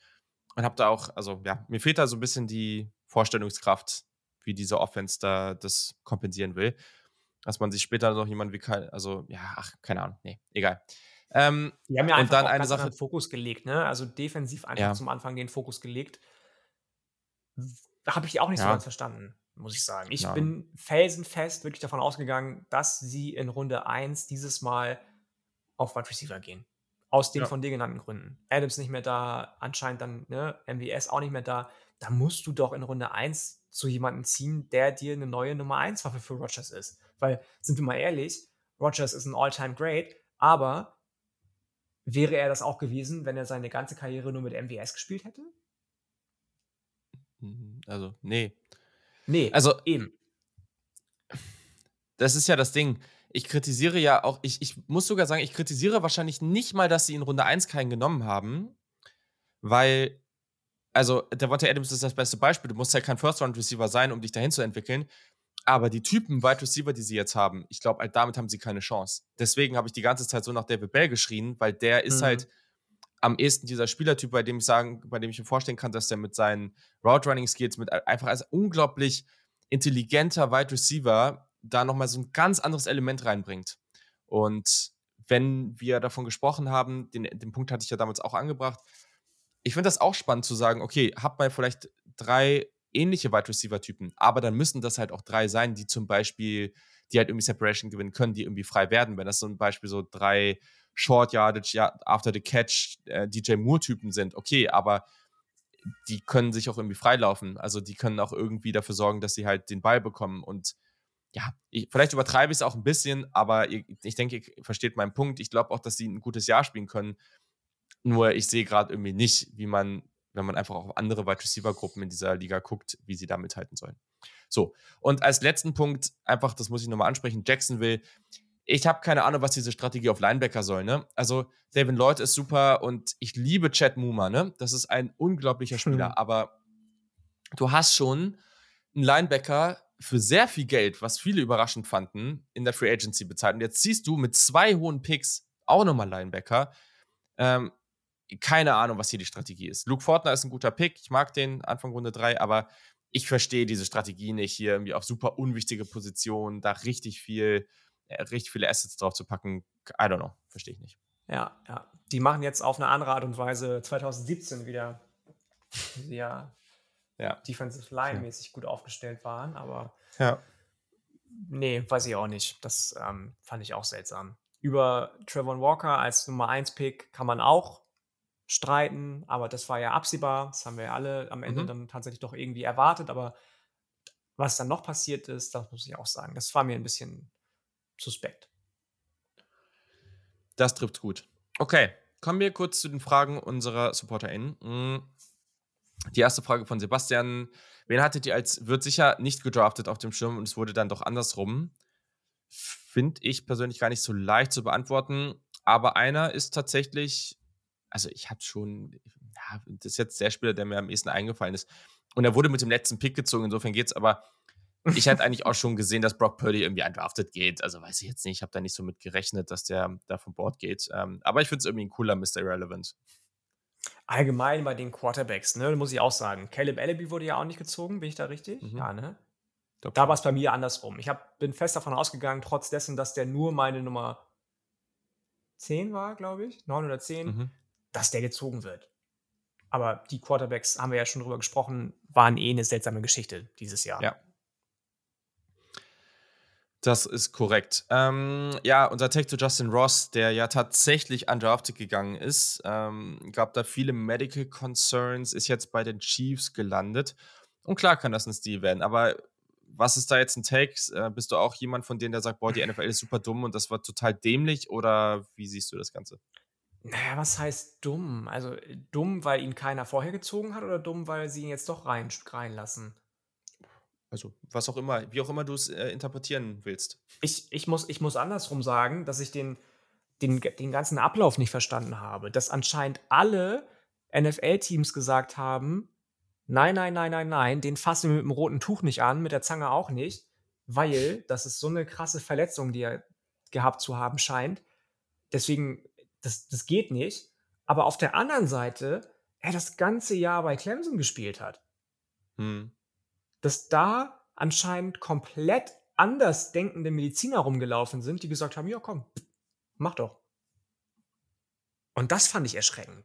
Dass das ja. anscheinend, das, also, wie kann, ich bin, weiß Gott, und um Himmels Willen, um Gottes Willen, kein Mediziner, aber wie kann da die Auffassung von kann Sport machen, kann kein Sport machen, so dermaßen auseinandergehen, dass du jemanden A, ein ganzes Jahr lang reinballerst und Clemson spielt jetzt auch nicht irgendwie in Ober-Unterföhring in der dritten Kreisklasse Football, sondern das ist College Football auf der obersten Division in Power 5, auf Power 5 Level. Da sind auch schon mal Schränke, die dich irgendwie wegballern. Mhm. Ähm, und auf der anderen Seite der Medaille dann die NFL-Teams sagen, hey, wie konntet ihr nur? So jemand kann keinen Sport machen und darf um Gottes Willen für seine Gesundheit keinen Sport machen, ähm, das fand ich erschreckend. Ja, ich finde es schwierig. Also, wir können das halt auch echt nicht so gut beeinflussen oder äh, einschätzen, sorry. Ich habe irgendwas mal gelesen, da hieß es so, naja, es kann halt einfach bei jedem Hit sein, dass der querschnittsgelähmt ist. Ja, ja. Kann sein, kann auch nicht sein, I don't know. Letztendlich die NFL-Teams gehen da ja auch nicht so ran und sagen, oh, okay, wir wollen den armen Justin Roster jetzt nicht irgendwie, äh, wollen den da jetzt nicht äh, fürs Leben irgendwie einschränken, sondern die gucken ja auch erstmal nur auf sich. der hat viel zu viel Talent, um den dann nicht irgendwie eigentlich spät zu ziehen. Äh, das finde ich auch, aber gleichzeitig, ja, wenn, wir, wir können da nicht reingucken und wenn er wirklich, wenn es da so große Probleme gibt, dann finde ich es halt auch vollkommen okay. Und auch dieses Ding, ja, was ist, wenn er will halt spielen, dann, dann lass ihn doch wenigstens probieren. Ja, aber das sind halt auch junge Menschen, ne? Also, das habe ich auch an einigen Stellen schon mal von Leuten erlebt, die dann auch immer gesagt haben, okay, jetzt hat mir der Arzt wirklich gesagt, so, okay, jetzt darf ich nicht weitermachen, aber ich will unbedingt. Natürlich willst du weitermachen, wenn du das, äh, wenn du das so sehr liebst und da die Chance hast, in die NFL zu kommen. Und äh, es ist halt das perfekte Beispiel, warum College-Football-Spieler auch irgendwie Geld bekommen sollten oder die Chance haben sollten oder haben sie ja jetzt Geld zu verdienen, weil Justin Ross war letztes Jahr oder ja, lange als First-Round äh, Wide Receiver und es ist für ihn natürlich total bitter. Mal gucken, was er jetzt daraus machen kann. Aber ja, man darf da natürlich auch einen gewissen Selbstschutz oder man darf da einen gewissen Schutz für ihn übernehmen. Ähm, jetzt muss man es einfach mal abwarten. Ich habe da nicht so einen starken Take zu, aber ich finde es halt auch nicht so absurd, dass man den da jetzt äh, nicht irgendwie äh, genommen hat. Wenn man einfach sagt, der, die Verletzungen sind zu krass, dann ist es so, ne? Und dann, mhm. ja. Mhm. Also, ja, okay, ja. auch fairer Take. Ja, ich, ich finde es ganz schwierig, das einzuschätzen. Aber ja. So, Dennis hat, äh, der, der, übrigens die coolste Live-Reaktion in der, in der Live-Coverage mit diesem Trade für AJ Brown da äh, hatte, als er bei uns dabei war. Das war cool. Er hat gefragt, welche Trades habt ihr so gar nicht verstanden? Und ich bleibe da, glaube ich, bei den Saints. Also, dieser, also doppelter Uptrade für einen Wide Receiver, egal welcher Wide Receiver eigentlich. Ich brauche auch gar nicht argumentieren, ob für Olave oder weiß ich nicht, äh, sonst wen. Das, das machst du für einen Quarterback und sonst niemanden. Schon, also Uptrade generell in der ersten Runde, aber auch also doppelter Uptrade. Auf keinen Fall. Also bleibe ich dabei. Mm, mm. Ja, kann ich auch gar nicht viel anderes zu sagen. Das ist späte Trades in späten Runden finde ich am Ende immer schwer zu bewerten, weil wie viel sind die wirklich mhm. im allgemeinen äh, Konsens wert, so dass hin und her getradet wird in den hinteren Runden ist gang und gäbe. Deswegen ähm, muss ich auch sagen, das von den Saints war so im, im Prozess, wie es angefangen hat, ja schon sehr, sehr strange, als sie mit den äh, Eagles getradet haben und ist dann noch seltsamer geworden. Ja, Olave ist das vielleicht in deren Augen wert, aber nee, muss ich auch sagen. Da gibt es auch für mhm. mich keine zwei Meinungen. Okay. Ähm, nächste Frage. Mhm. College Football Frage. Mhm. Georgia hat dieses Jahr viele, viele Spieler durch die Draft äh, in die NFL verloren. Sehr, sehr viele. Mhm. Jetzt hier die Frage: Kann Ihnen dasselbe Schicksal nach dem Gewinn der Championship ereilen wie LSU 2020? Äh, das, mh, hm, schöne Frage, aber auch schwierige Frage. Ich glaube das tatsächlich nicht. Bei LSU muss man, finde ich, ganz klar sagen, dass das äh, damals, als das dann in Anführungsstrichen durch den oder die Draft auseinandergefallen ist oder auseinandergenommen wurde, ein Team war, das definitiv nicht so tief besetzt war, wie das jetzt Georgia mit Talent in den letzten Jahren gewesen ist. Die haben sich immer irgendwie so in den Top 6, 7 bis Top 15 bewegt von den Recruiting-Rankings, glaube ich. Ähm, und da ist schon viel, viel weniger Tiefe drin gewesen, als das jetzt bei Georgia der Fall ist. Ich meine, man muss sich da mal nur angucken, wer jetzt noch zum Beispiel auf den ähm, Defensive Back-Positionen rumläuft, wer da schon wieder ge ge ähm, gehandelt wird. Man muss sich angucken, was die an Quarterback-Tiefe haben beziehungsweise hatten. Mhm. Das glaube ich tatsächlich nicht. Dass, dass die so absteigen wie LSU, dass die jetzt irgendwie eine, was hat der LSU nach dem Gewinn der Championship? Ich glaube, eine 5 9 Negative Saison Bilanz auf jeden Fall, ja. Ja, genau, das, das kann ich mir definitiv nicht vorstellen. Dass sie nochmal ins Championship-Game kommen. Ich habe auch schon ein paar Early Predictions gesehen für die Top 4 wieder. Klar, wieder Alabama drin, wieder Ohio State drin und Georgia auch ganz oft. Das sehe ich nicht. Dass sie wieder ins Playoff kommen, sehe ich nicht. Aber dass die nicht zumindest die SEC West gewinnen, kann ich mir schlecht vorstellen. Ja. East. Also East. East. Ja, also ich habe noch nicht so eine starke, starken Take, wo ich die am Ende sehe. Da möchte ich jetzt meine Vorbereitung dann auf die kommende Saison noch nicht vorgreifen. Habe ich halt auch einfach noch nicht gemacht. Also, ich sehe das auch nicht. Einfach natürlich ist es heftig, aber die richtig, richtig starken Teams im College Football, so die Top 3, 4, 5, die reloaden halt einfach auf einem anderen Level. Mm, und Georgia ist vom Talent einfach nochmal so gefühlt so zwei bis drei Stufen über LSU. Also, das ist einfach nochmal eine ganz, ganz andere Liga. Der Kader sieht auch schon wieder sehr, sehr gut aus. Man muss jetzt mal gucken, mit Stetson Bennett wieder da als Starting Quarterback. Ja, mal gucken, was man davon jetzt, weiß ich nicht, was ich davon halten soll. Aber zum Beispiel, was die auf Tight End an Talent haben, ne? Also klar, Tight End, aber die haben da solche Playmaker, ne? Die haben richtig viel Speed auf Wide Receiver. Die haben eine unglaubliche Defense. Über ein, zwei Spieler sprechen wir da auch gleich noch. Also, ja, ich würde jetzt einfach erstmal sagen, rechnet man nicht damit, dass äh, Georgia da so viel abfällt. Ähm, ich würde jetzt nicht damit rechnen, dass sie de gerade defensiv wieder auf so einem dominanten Level wie letztes Jahr sind, weil das war ja schon übertrieben heftig. Aber Georgia bleibt sehr, sehr gut. Und ich glaube auch, dass sie eine Chance haben, mit Alabama mitzuspielen. Also, das, da würde ich trotzdem mit rechnen. Ja. Okay. So. Ähm, ja, die restlichen Sachen haben wir, glaube ich, alle angesprochen. Deswegen ja, das kam eben alles hier und da schon mal vor.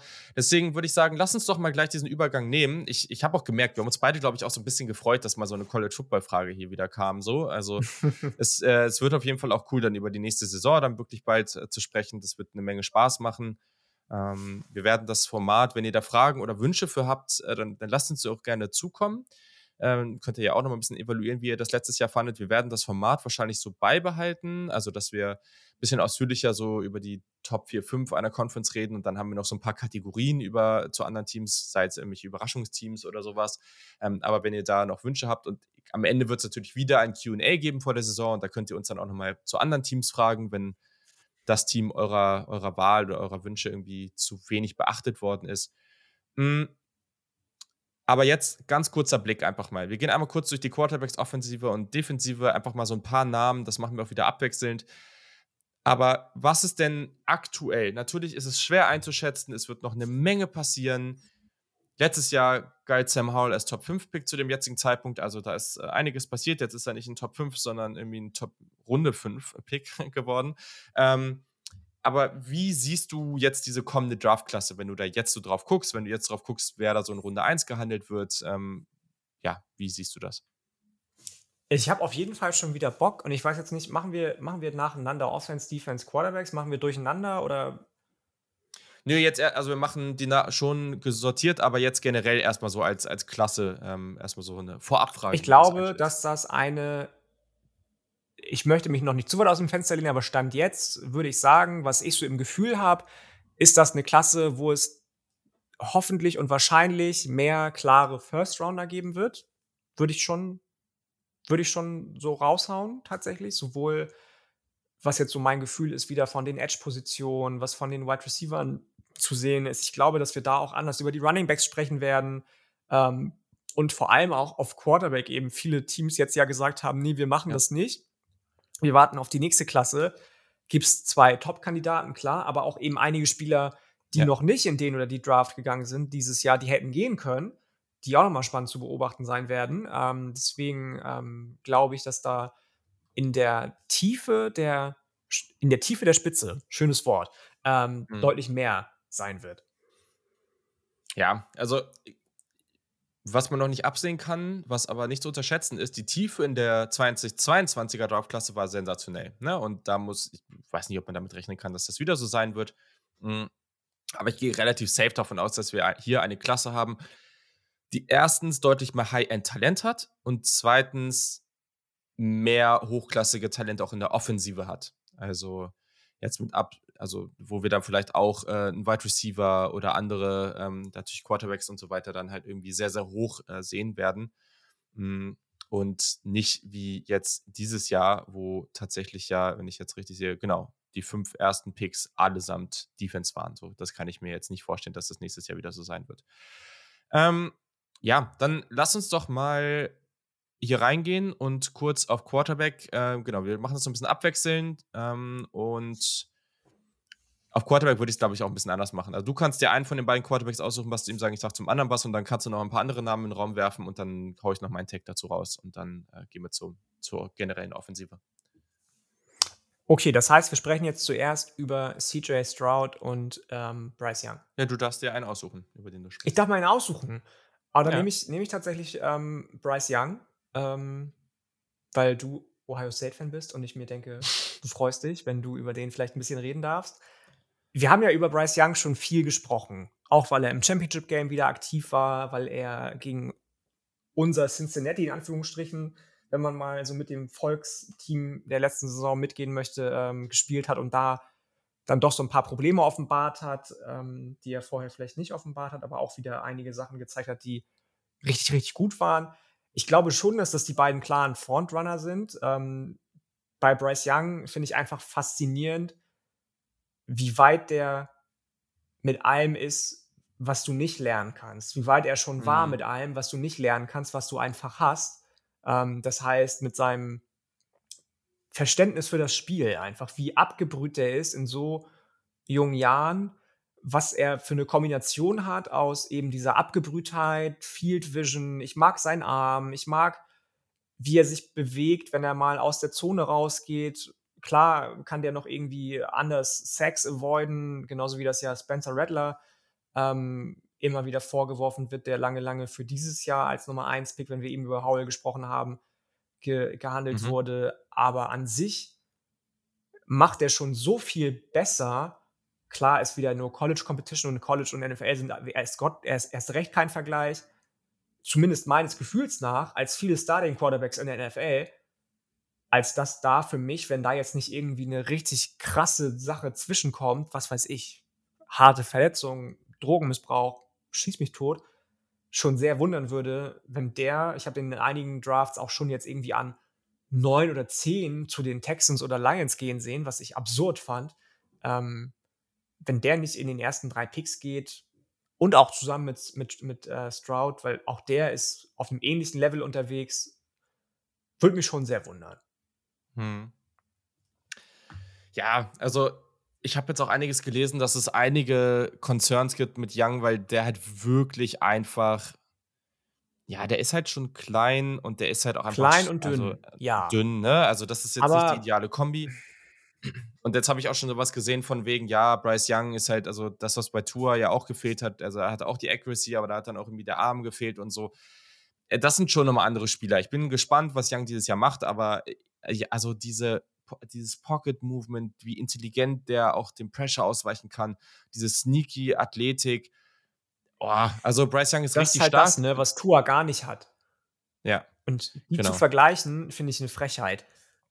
Ja, gehe ich, geh ich grundsätzlich mit. CJ Stroud sieht man tatsächlich, hätte ich nicht gedacht, sieht man öfter auf 1, also oder oft, also öfter als man denkt auf 1 ich glaube, das könnte ein echtes Battle werden. Ich glaube auch, dass da noch andere reinkommen können. Ich rechne fest damit, dass wir, dass wir Diskussionen haben werden über weitere Quarterbacks da oben. Da bin ich sehr, sehr sicher, weil das ist jedes Jahr so, dass da jemand anderes reinkommt.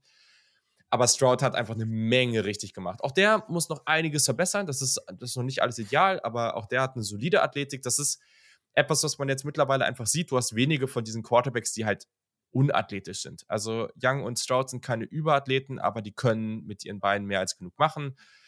Ähm, und Stroud, also ja, guck dich einfach das Spiel gegen Utah oder sowas an. Ne? Also der ist einfach auch mit der tollen Accuracy, der macht eine Menge richtig. Und es wird wieder eine hochexplosive Offense sein bei Ohio State nächstes Jahr. Bin ich schon sehr gespannt drauf. Ähm, und ja, hier einfach wieder zwei Quarterbacks, die bei zwei der besten Programme im College Football aktiv sind. Ist dann natürlich auch was, die, die bekommen natürlich auch die Aufmerksamkeit, aber das wird auch echt eine ganz schöne Sache sein, die immer weiter zu vergleichen. Und mal gucken, ne? Vielleicht haben wir ja Glück und wir kriegen wirklich dieses Battle irgendwie im Playoff am Ende. Das wäre natürlich was. Wäre eine schöne Sache. Ja, ja. Gehe ich mit. So, hau noch mal ein paar weitere Namen raus, weil da gibt es ja wirklich spannende Spieler jetzt noch. Ähm, auf also, wir, pass auf, auf mit dem rechnet wahrscheinlich keiner und niemand. Und wenn jetzt mit kommt's. so einem Spieler ein, dieser Art jemand rechnet, dann rechnen vielleicht viele mit Händen Hooker. Aber ich glaube, dass Ende des nächsten Jahres oder Ende dieses Jahres Malik Cunningham von Louisville uh, in der Kombination um einen First-Round-Quarterback-Spot sein wird. Wow. Der ist der überragende Athlet, der eben Bryce Young nicht ist, der CJ Stroud nicht ist. Der ist nicht nur irgendwie ähnlich zu Lamar Jackson, der ist gefühlt Lamar Jackson und wieder bei Louisville, hat ein tolles Ballplacement, einen tollen Deep Ball, manchmal ein bisschen inkonstant, ja, aber hat eigentlich Elite-Tools auf allen Ebenen. Bisschen talentierteren Arm sogar noch als, ähm, als Jackson, aber an sich, ja, wie, wie schon gesagt, ne, ein paar, ein paar Sachen, die, die, dann, die dann roh sind bei dem noch. Und ja, man soll nicht jeden Quarterback, der irgendwie ähnliche Tools mit Jackson vergleichen, aber bei dem sehe ich wirklich viel, was eins zu eins geht. Und ähm, auch wenn der jetzt Anfang letzter Saison so ein bisschen so ein Down hier hatte und auch 2020 nicht das beste Jahr war, er hat sich echt gefangen gegen Ende letzten Jahres wieder, bekommt richtig geile Tools an seine Seite gestellt, hat äh, Louis Will hat, äh, hat Wide Receiver geholt, hat Running Backs geholt über das Transfer Portal. Ähm, ich glaube, dass der sich richtig krass ins Spotlight spielen kann in der kommenden Saison. Krass. Also, de, de, ich hatte jetzt hier viele Namen stehen, mit dem habe ich wirklich nicht gerechnet. Das ist jetzt was, wenn das passiert, dann hast du wirklich, äh, dann hast du jetzt hier wirklich einen rausgehauen, weil über den redet, glaube ich, niemand. Das Aber ist das ist halt das Ding. Über den redet niemand, weil alle biased sind von dem Recency. Über den haben 2020 alle geredet. Alle. Also, wenn mich jetzt jemand gefragt hätte, dann hätte ich gedacht, ist eigentlich gerade die Chance besser, dass er undrafted geht, als dass er in der ersten Runde geht. Ähm, aber ja, also keine Ahnung. Ich meine, die Athletik ist definitiv da. Spannender Spieler auf jeden Fall ja, voll. Also, aber es kann ja bei einigen Spielern in sämtliche Richtungen gehen. Ein Name, den man auch immer wieder hört, ne? Und, und das ist auch die Frage, ob das jetzt gerechtfertigt ist, aber Anthony Richardson wird bei Florida dieses Jahr starten und der ist ein absurder Athlet. Siehst du, das sehe ich zum Beispiel gar nicht. Ja, also Anthony Richardson ist einfach, der bringt halt viele Tools mit und ich kann mir einen Weg dahin, dahin vorstellen, wie der halt kompletten Hype bekommt. Aber ich weiß halt auch, dass der klar, der hat halt ein paar von diesen krassen Bauplays. ähm, aber natürlich als Passer muss der halt auch noch heftig, sich einfach heftig entwickeln.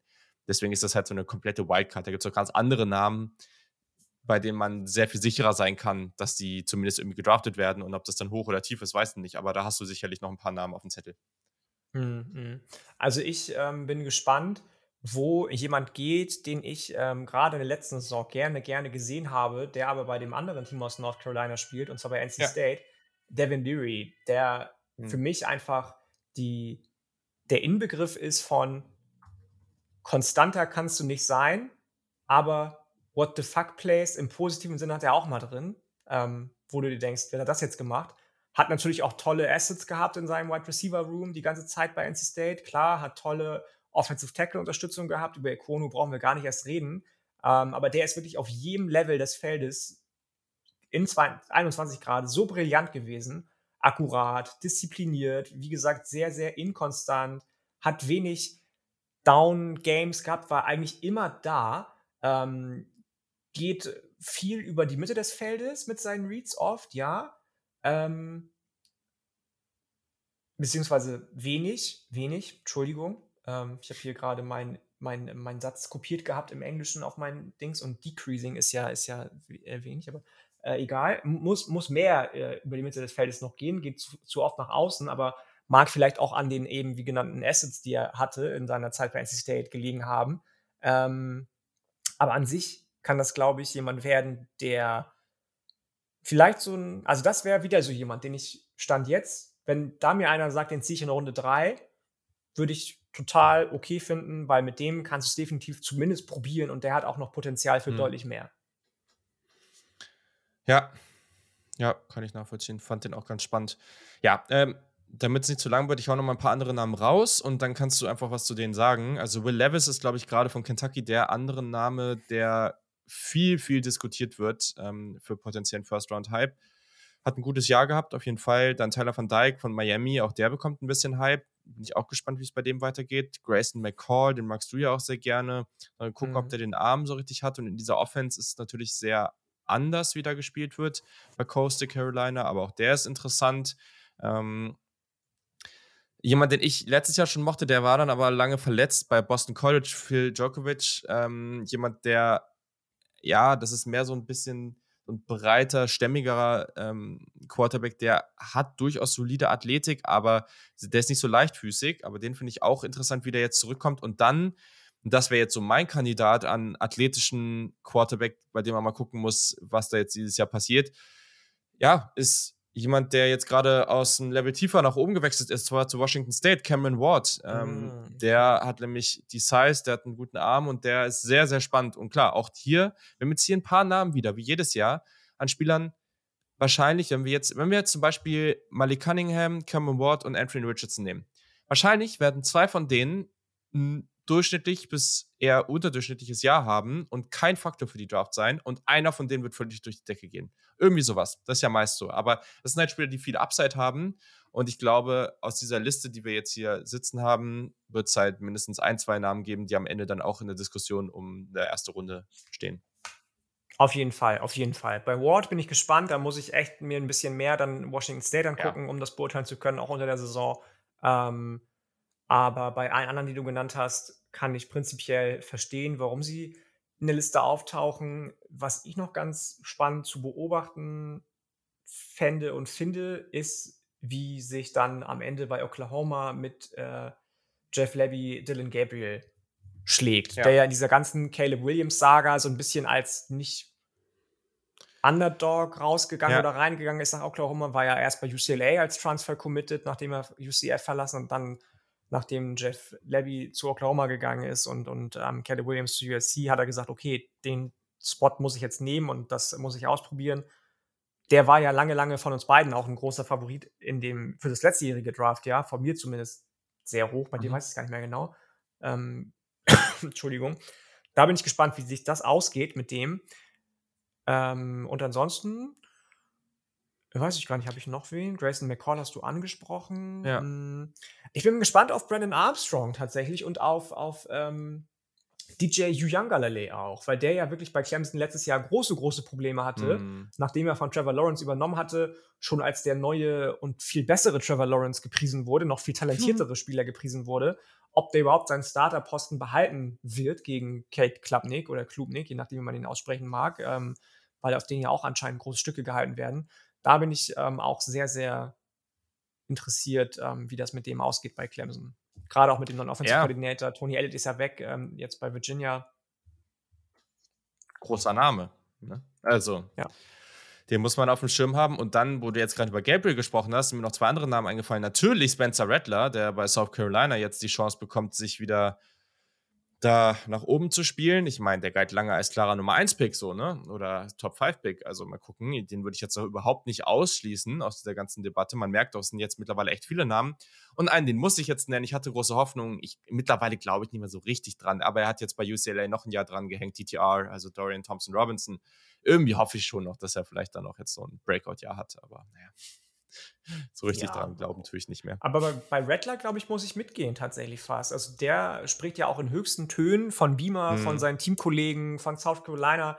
Da glaube ich echt, dass der. Ich auch. Also ich habe viel über den geschimpft letztes Jahr und auch dieses Jahr, zu Recht auch. Aber wenn der von Beamer in die Spur gebracht wird, geht das ganz schnell, glaube ich, dass der wieder ganz oben in der Diskussion dabei ist. Und noch ein Name, der mir gerade einfällt, es werden immer mehr. äh, ja, als, als mein vermeintliches Lieblingsteam in der SEC äh, bei Arkansas, KJ Jefferson. So ein bisschen Spielertyp, Spielertyp, nicht, ich, vergleich, ich vergleiche ihn nicht mit ihm, aber Spielertyp, ähm, äh, Dingens wie hier ähm, äh, Cam Newton, also auch jemand, der athletisch ist, der sehr groß und breit ist, der einen starken Arm hat.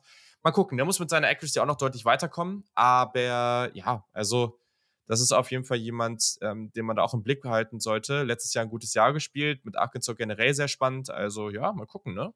Den sollte man auch hier auf die Liste ja, packen. Ja. Oh, das Definitiv. macht Bock, weißt du, ich mag das immer. Das ist diese Zeit, da kannst du da drauf gucken und es gibt noch, es ist noch alles, ist noch alles offen. Alle Möglichkeiten sind noch da. Es kann doch für jeden in jede Richtung gehen. Spannend. Cool. Genau, so, also äh, vielleicht nicht ganz so ausführlich, weil sonst wird es heute irgendwie viel, viel länger. Ich dachte, das wird heute nicht so eine lange Ausgabe, aber hey, ja, genau. Ich habe auch gedacht, ähm, so, wir machen vielleicht eine Dreiviertelstunde, sind dann durch, aber. ja, genau, witzig. So, also in der, in der Offense, ähm, lass wirklich mal abwechselnd echt so einen Satz pro Spieler und dann mal durch, weil, wie gesagt, es wird noch eine ausführlichere Folge zu den jeweiligen Gruppen hier geben. aber einfach, dass wir mal ein paar Namen in die Runde schmeißen. So, du sagst einen, ich sag einen und wir machen einfach so lange, bis wir keinen mehr haben. Okay, alles klar. Ich fange an, ja? Ja. Okay, pass auf. Wide Receiver haben wir wieder schon drüber gesprochen. Wahnsinnig, wahnsinnig viele. Gerade ja auch Jordan Addison, der in der Diskussion ist, weil er jetzt getransfert oder transfern wird wahrscheinlich von Pitt leider weg. Nicht mit Keaton Slovis zusammenspielen kann. Ähm, ich meine, mich als West Virginia-Fan freut das. Kann er uns im Backyard Brawl nicht die Hucke vollhauen. Ähm, der jetzt ja wahrscheinlich zu wahrscheinlich Texas, USC oder Alabama wechseln wird. Das sind so die drei Contender. Ähm, ist nicht mein Wide Receiver 1 tatsächlich. Und ähm, ich bin gespannt, was du zu dem sagst mein Wide Receiver 1 ist nämlich gerade Stand jetzt Keishon Butte von LSU. Mhm.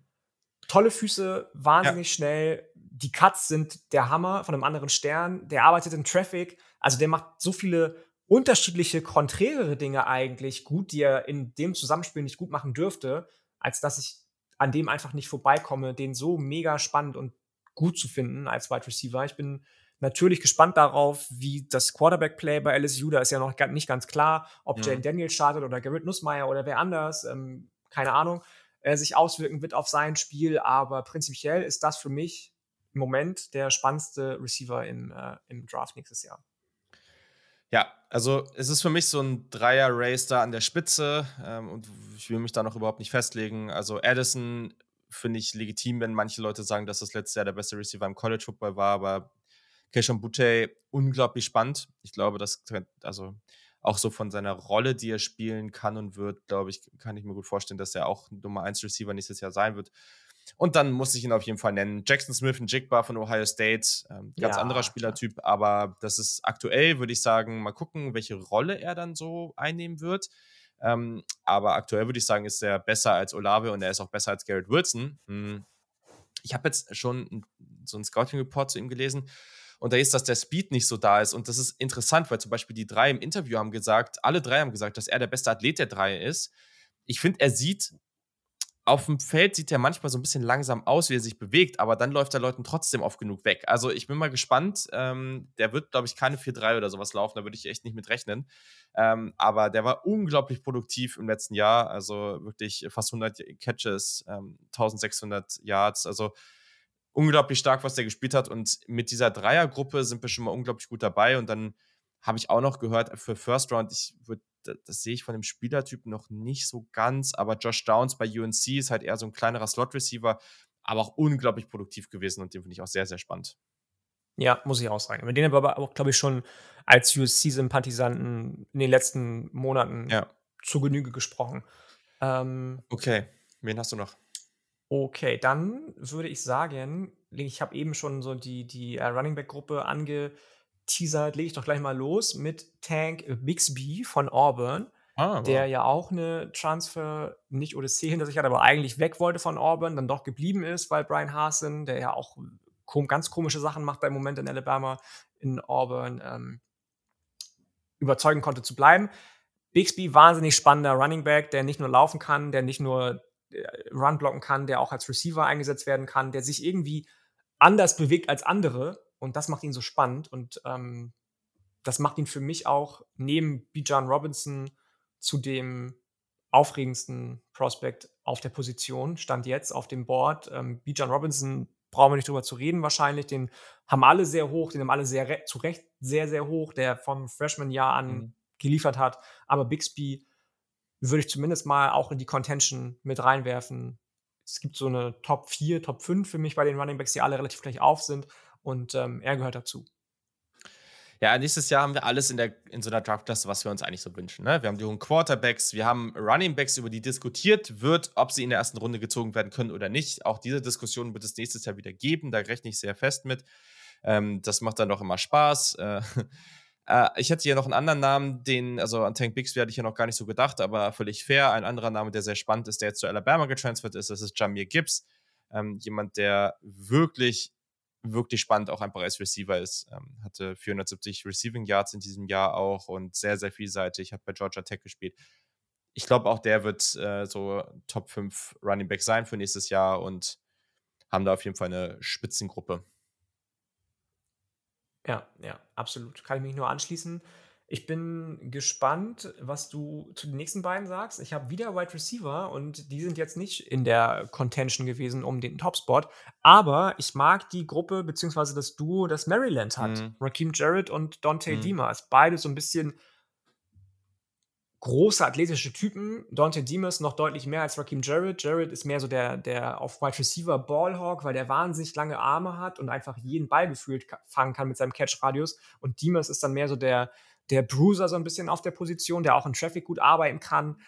Da bin ich gespannt, wo die am Ende rauskommen, weil da natürlich auch viel vom Play mit äh, Taulia Tango Vailoa äh, abhängt, was die letzte Saison beide überragend gemacht haben. Ja. Ja, finde ich spannend. Also ich glaube, ich habe die jetzt gerade noch nicht so auf dem Schirm für so wirklich hohe Picks, aber finde ich auf jeden Fall interessant. Ähm, Finde ich gut, dass du die nennst. Jemanden, den ich äh, vielleicht ein bisschen höher habe, so als so ein ja, Überraschungskandidat ist übertrieben, aber jemand, der noch nicht so die krassen Statistiken abgeliefert ist, von TCU ist Quentin Johnston. Äh, super Größe mit 6'4 ähm, und der ist sehr, sehr interessant. Also ich kann mir vorstellen, dass wenn der jetzt so ein bisschen so ein Breakout-Jahr hat, dass der da wirklich so einen Schritt machen kann und dann nächstes Jahr auch in einer der höher diskutierten Wide Receiver ist. Ja, ja, den habe ich, ähm, den haben wir ja auch, glaube ich, bei uns in der in der äh, Fantasy Liga gezogen. Mhm. Wir waren wahnsinnig schlecht in der Fantasy Liga, die wir zusammen mit, oder die die Jungs von, von ähm, College Football Germany ähm, organisiert haben im Coll fürs College, aber den hatten wir da auch gezogen, meine ich. Ähm, mag ich auch. Mag ich auch sehr, sehr gerne. Mhm. So, nächster Name hier in der Offense bei dir. Nächster Name in der Offense von mir ist tatsächlich auch wieder ein ähm, Running Back und ich habe mich tatsächlich so ein bisschen auf mehr so Under the Radar Guys spezialisiert, weil wir haben, wie gesagt, über viele, die top-notch sind, eh ja, schon gesprochen, sprechen da noch viel drüber.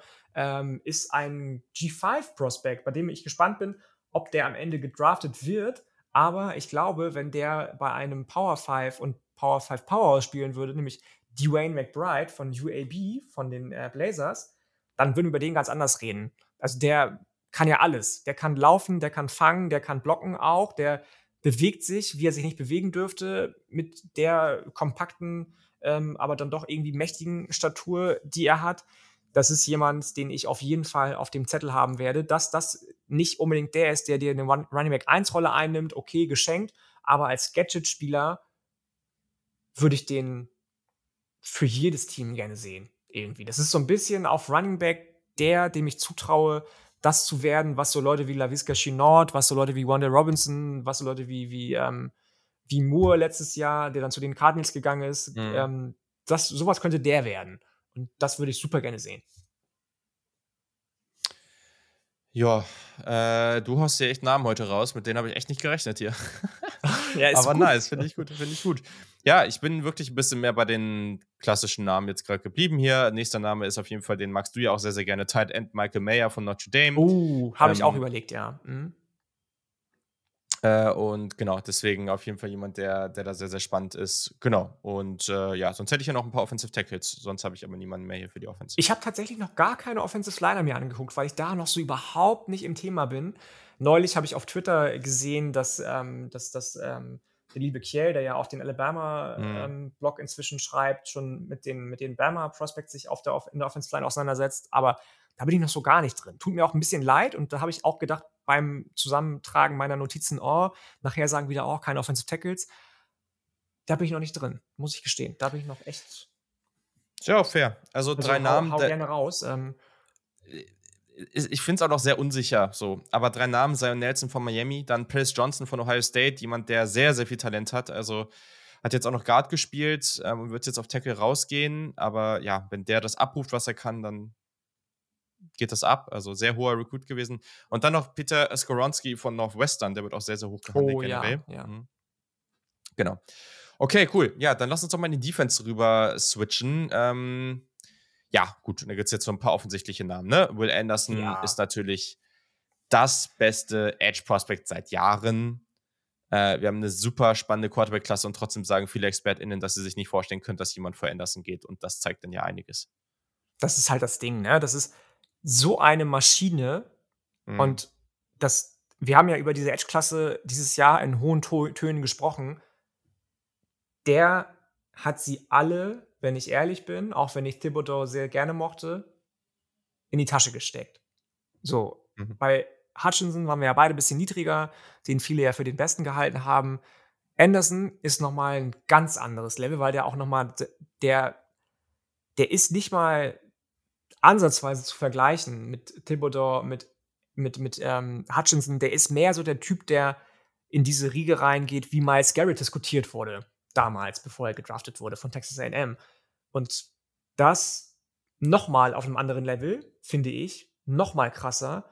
Und da brauchen wir gar nicht, also da gibt es gar keine Diskussion. Das ist ähm, sowas von der Edge beziehungsweise Rusher Nummer 1. Das absolut, absolut. Es gibt viele andere spannende. Ich mag zum Beispiel das, das Duo Defensive Tackle, Defensive End von Clemson sehr gerne, Brian ja. Breezy und Miles Murphy.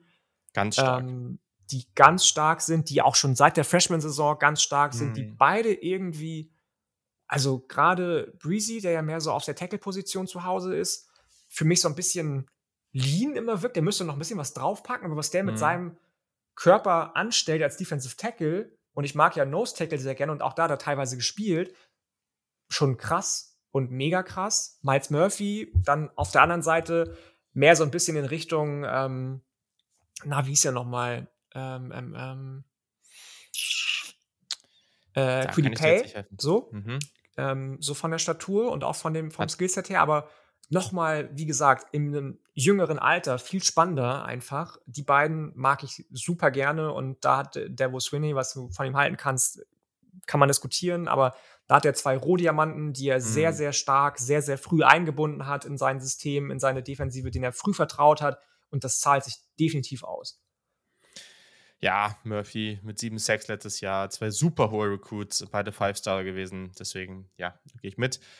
Dann äh, muss man hier noch Defensive Line Jalen Carter von Georgia erwähnen. Ähm, ja, es wird an vielen Stellen schon gesagt, dass es, also, dass viele ihn für das beste Defensive Line Prospect ähm, aus dem letzten Jahr von Georgia halten. Also besser als Wyatt, besser als Jordan Davis. Ähm, mal gucken, ob er das jetzt abrufen kann im nächsten Jahr nochmal. Aber auch hier wieder jemand, mit dem man eigentlich in Runde 1 fest rechnen kann.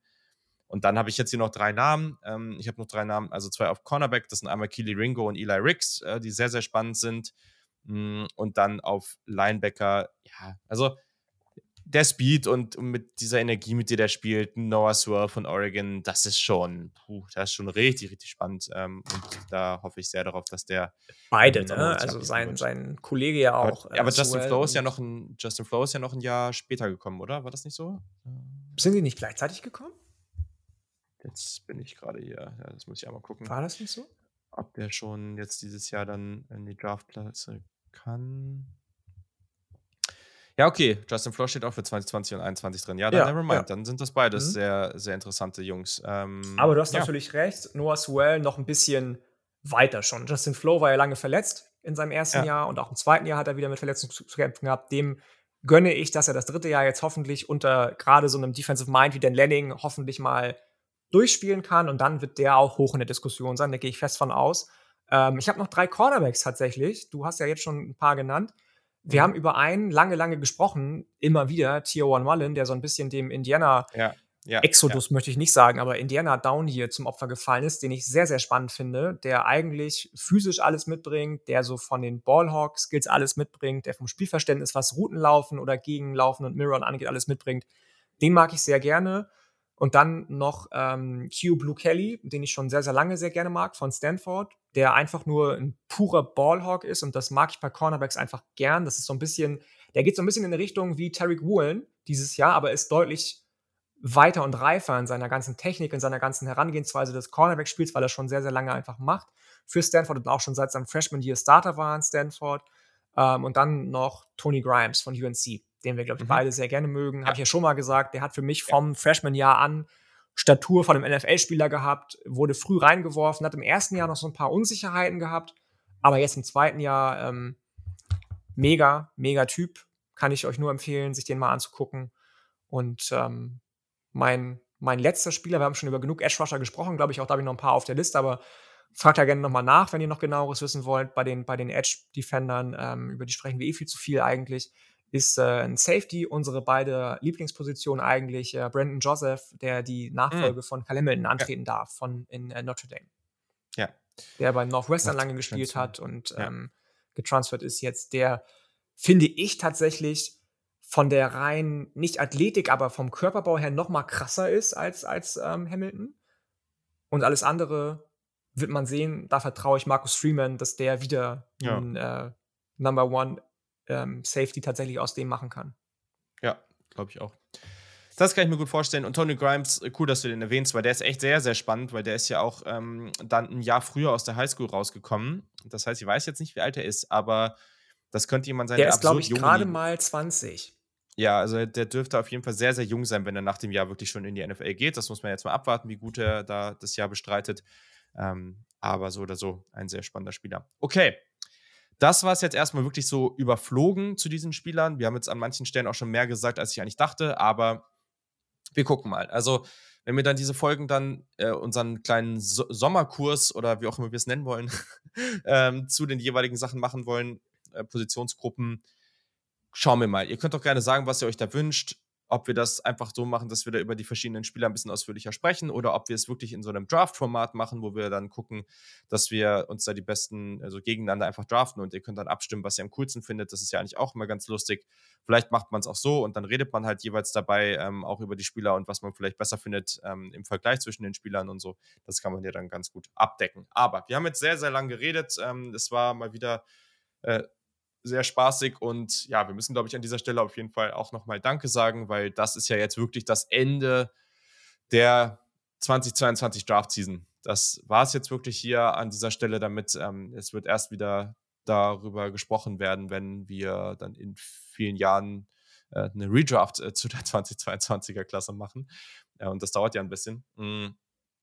Aber genau, es hat viel Spaß gemacht, äh, war echt super intensiv, aber richtig cool für den Podcast. So gute Zahlen, wie wir ja offensichtlich noch nie hatten, aber teilweise echt alles komplett gesprengt, was davor so passiert ist.